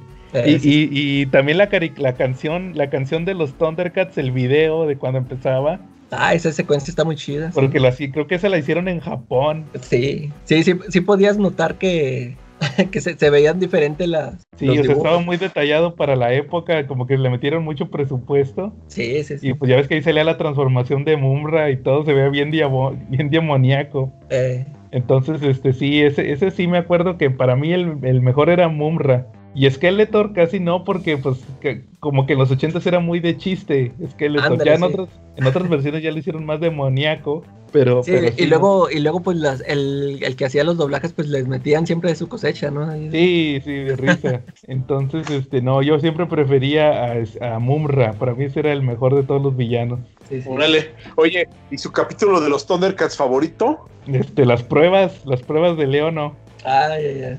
¿El tuyo, Calaca? Pues es que, fíjate, te digo, o sea, yo ya no las volví a ver desde niño, ya no las volví a ver, no las he vuelto a revisitar y ya, ya ni me acuerdo. Ahorita, ahorita que menciona yo esa, sí, sí la recuerdo, pero así que te diga yo una que se me haya quedado, no. Yo que le vas a platicar a la Calaca para que se acuerde de las pruebas de León, no. Sí, cuando es cuando, pues, pues te das cuenta que supuestamente como él creció, va, acelerado, él, él ya se autonombraba líder, va, entonces le dice, no, no, papu, tienes que pasar las pruebas, nos tienes que derrotar a todos.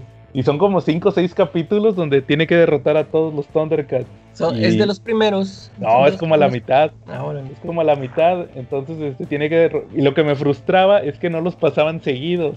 Se Eh. los brincaban uno o dos capítulos. Entonces este, resulta ahí que derrota a todos, va al, al Pantro en fuerza, a la Chitara corriendo, a, a Tigro creo que en una como de escapar de él. A los, al felino y felina también los derrota. Y ya al final es, vas a derrotar a Mumra sin la espada. Ya. Y esas Sí, sí, eran sí. las pruebas, ¿va? Entonces ese, ese estaba chido. ¿Cuál fue mi capítulo favorito de los Thundercats? O sea, Yo quería ir por allá, pero se fueron de como hilo de media. Un capítulo muy bueno que y originalmente iba a ser una película, pero por razones del destino nunca la pudieron hacer, nunca pudo llegar a los cines, entonces la tuvieron que sacar en la serie de caricaturas y se llamaba Thundercats Ho. Fue una serie de cinco capítulos donde se descubre que los Thundercats no son los únicos sobrevivientes de Tondera, sino que había más Thundercats que salieron de ese planeta, pero que esos Thundercats terminaron prisioneros de unos piratas en el tercer planeta. Ajá.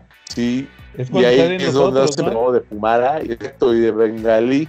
Esa, esa me gustó mucho esa serie, estuvo muy, muy buena, ¿no? Sí, fue como una temporada, ¿no? Fueron cinco capítulos que sacaron. Se llamaba Thundercats Ho y iba a ser una película, pero lo dividieron en cinco capítulos y estuvo muy, muy, muy, muy buena. Va. ¿Cómo ven? Sí, pues es que muchas veces este, así presentaban las historias, igual que lo de las pruebas. Ahí también lo de las pruebas pudo haber sido una película y no, mejor lo manejaron en capítulos. Y, y les, te- les decía que otro, otro que me gustaba mucho de los Thundercats eran cuando salían las Amazonas bien buenotas, ¿va? sí. Como que también nos, no sé qué opinen ustedes, que esa generación nos marcó también a todos por los personajes sexualizados. Sí, ahorita que mencionábamos a, a Evelyn y a Tila, o sea, y Ajá. Sorceress, o sea, todas piernonotas. Sí, y, y acá Chitara, ¿va? Ándale. O sea, Todavía que, que me acuerdo mucho que en el, en el primer episodio cuando llegan, que parece que andan encuerada, ¿no? Era lo que te iba a decir, que todo el mundo dice eso, ¿va? Eh, Sí, también este, como que eran los sex symbols, ¿va? De, de los chavitos ochenteros, la, la Sayaka, o cómo se llamaba, Charlie? ah, de Ayaka. más Sayaka. Y esta, la baronesa y la, ¿cómo se llama? La Scarlet, también de los J. Joe, esta, de los Transformers, no, porque no había, ¿va? La- la- pero sí, No, todas esas. Ah, ahorita, ahorita que estamos hablando de, de mujeres, me acordé de Abril O'Neill. Ah, las sí es cierto, de las tortugas ninja también. Ahorita, la- ahorita las generaciones actuales ya no tienen esos personajes porque se los hacen deslactosados acá. Va acá todas estos bien buenotos y no, ya Oye, no. ya- Está viendo sexualizando las caricaturas, o sea, está viendo que cancelaron a Pepe Le Pew, está viendo No, la, la, la- la- este güey. ¿Qué- qué- Deberíamos qué- de tener un episodio de sexualización de caricaturas. Fíjate, es que de, de eso iba a comentar. Sí. Este, ahorita que salió todo ese mame del, de la. Ay, ¿cómo se llama? La, la de que va a salir en Space Jam. La Lola Bonnie. Lola. Ya ves de que se están quejando de que cómo la. cómo, cómo va a salir ahorita en la nueva película. Pero. Y te fijas, o sea, pones una. Cuando las comparas a la, a la original, es que si, estaban bañadas, ¿no? O sea, así las. así las ponían así de tiro bien, bien buenototas. Ajá. Sí, o sea, como que a lo mejor sí llegaron a ese punto de que, oye, pero pues fíjate, o sea, o sí, ya te iba a decir, no, no, no nos pasó nada malo, pero pues sí, eh, ya vemos cómo crecimos. Sí, somos bien cochinotes. Sin saberlo, ahí uno viendo las caricaturas problema, normal.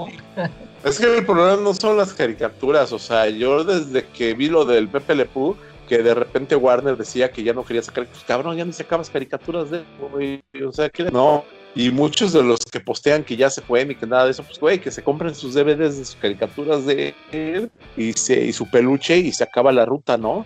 Pero finalmente, pues ni siquiera son jugadas de los gobiernos, son jugadas de, de estudios de, anima, de estudios de animación que de repente como se quieren subir también como que al tren del mame en cuanto a la a, a- a no ser cómplices según ellos pero pues el tema no son ni siquiera las caricaturas estamos como en los 50 cuando querían prohibir los superhéroes. El tema no son las caricaturas el tema es la, el pésimo sistema de impartición de justicia que hay a nivel mundial. Porque por ejemplo si aquí en México vemos que hacen marchas y que solamente así pueden resolver alguna situación hacerse oír, pues de repente vemos en Estados Unidos casos como el cuate este de Jeffrey Epstein, que pues también nos hace pensar que no porque sea primer mundo tienen un sistema bueno de impartición de justicia, ¿no? Y así por todo el mundo, ¿no? Pues el tema no son las caricaturas, el tema es la impartición de justicia que tienen, ¿no? Sí, claro. De hecho, fíjate, como dato curioso nada más, ahorita, ahorita que he estado leyendo la Liga de la Justicia Internacional de los ochentas, estaba viendo a Fuego y a Hielo, eh, que son personajes de que, de que han estado en la Liga de la Justicia. Fíjate que yo las conocía con unos trajes. En la muerte de Superman, de hecho, ahí ya salen Eh. con sus trajes normales. Y ahí en la Liga de la Justicia Internacional, que es cuando aparecen por primera vez en, en el equipo que se unen, estaban en otro cómic, pero luego ya se unen a la Liga de la Justicia Internacional, salen con sus como que sus primeras versiones del traje y prácticamente eran unos, nomás traían como un camisón o algo así, o sea, daban prácticamente desnudas. Y yo dije, órale, o sea, para los ochentas, este, pues sí se ve muy sexualizados los personajes, porque pues te los imaginas ima- en ese mundo ficticio, vestidas así de superhéroes, pues van a decir, oye, esta está prácticamente desnuda o está usando como que lencería, va, erótica o algo así. Y dije, qué raro, o sea, si estuviéramos en la actualidad, por, por- pues por claro que no iban a traer estos trajes, va, de hecho, pues los que traen ahorita ya están prácticamente todas tapadas. Sí. Por ahí sí se me hizo, me llamó la atención verlas así. Dije, ah, caray, ¿a poco estos son sus trajes originales? Prácticamente eran unos objetos.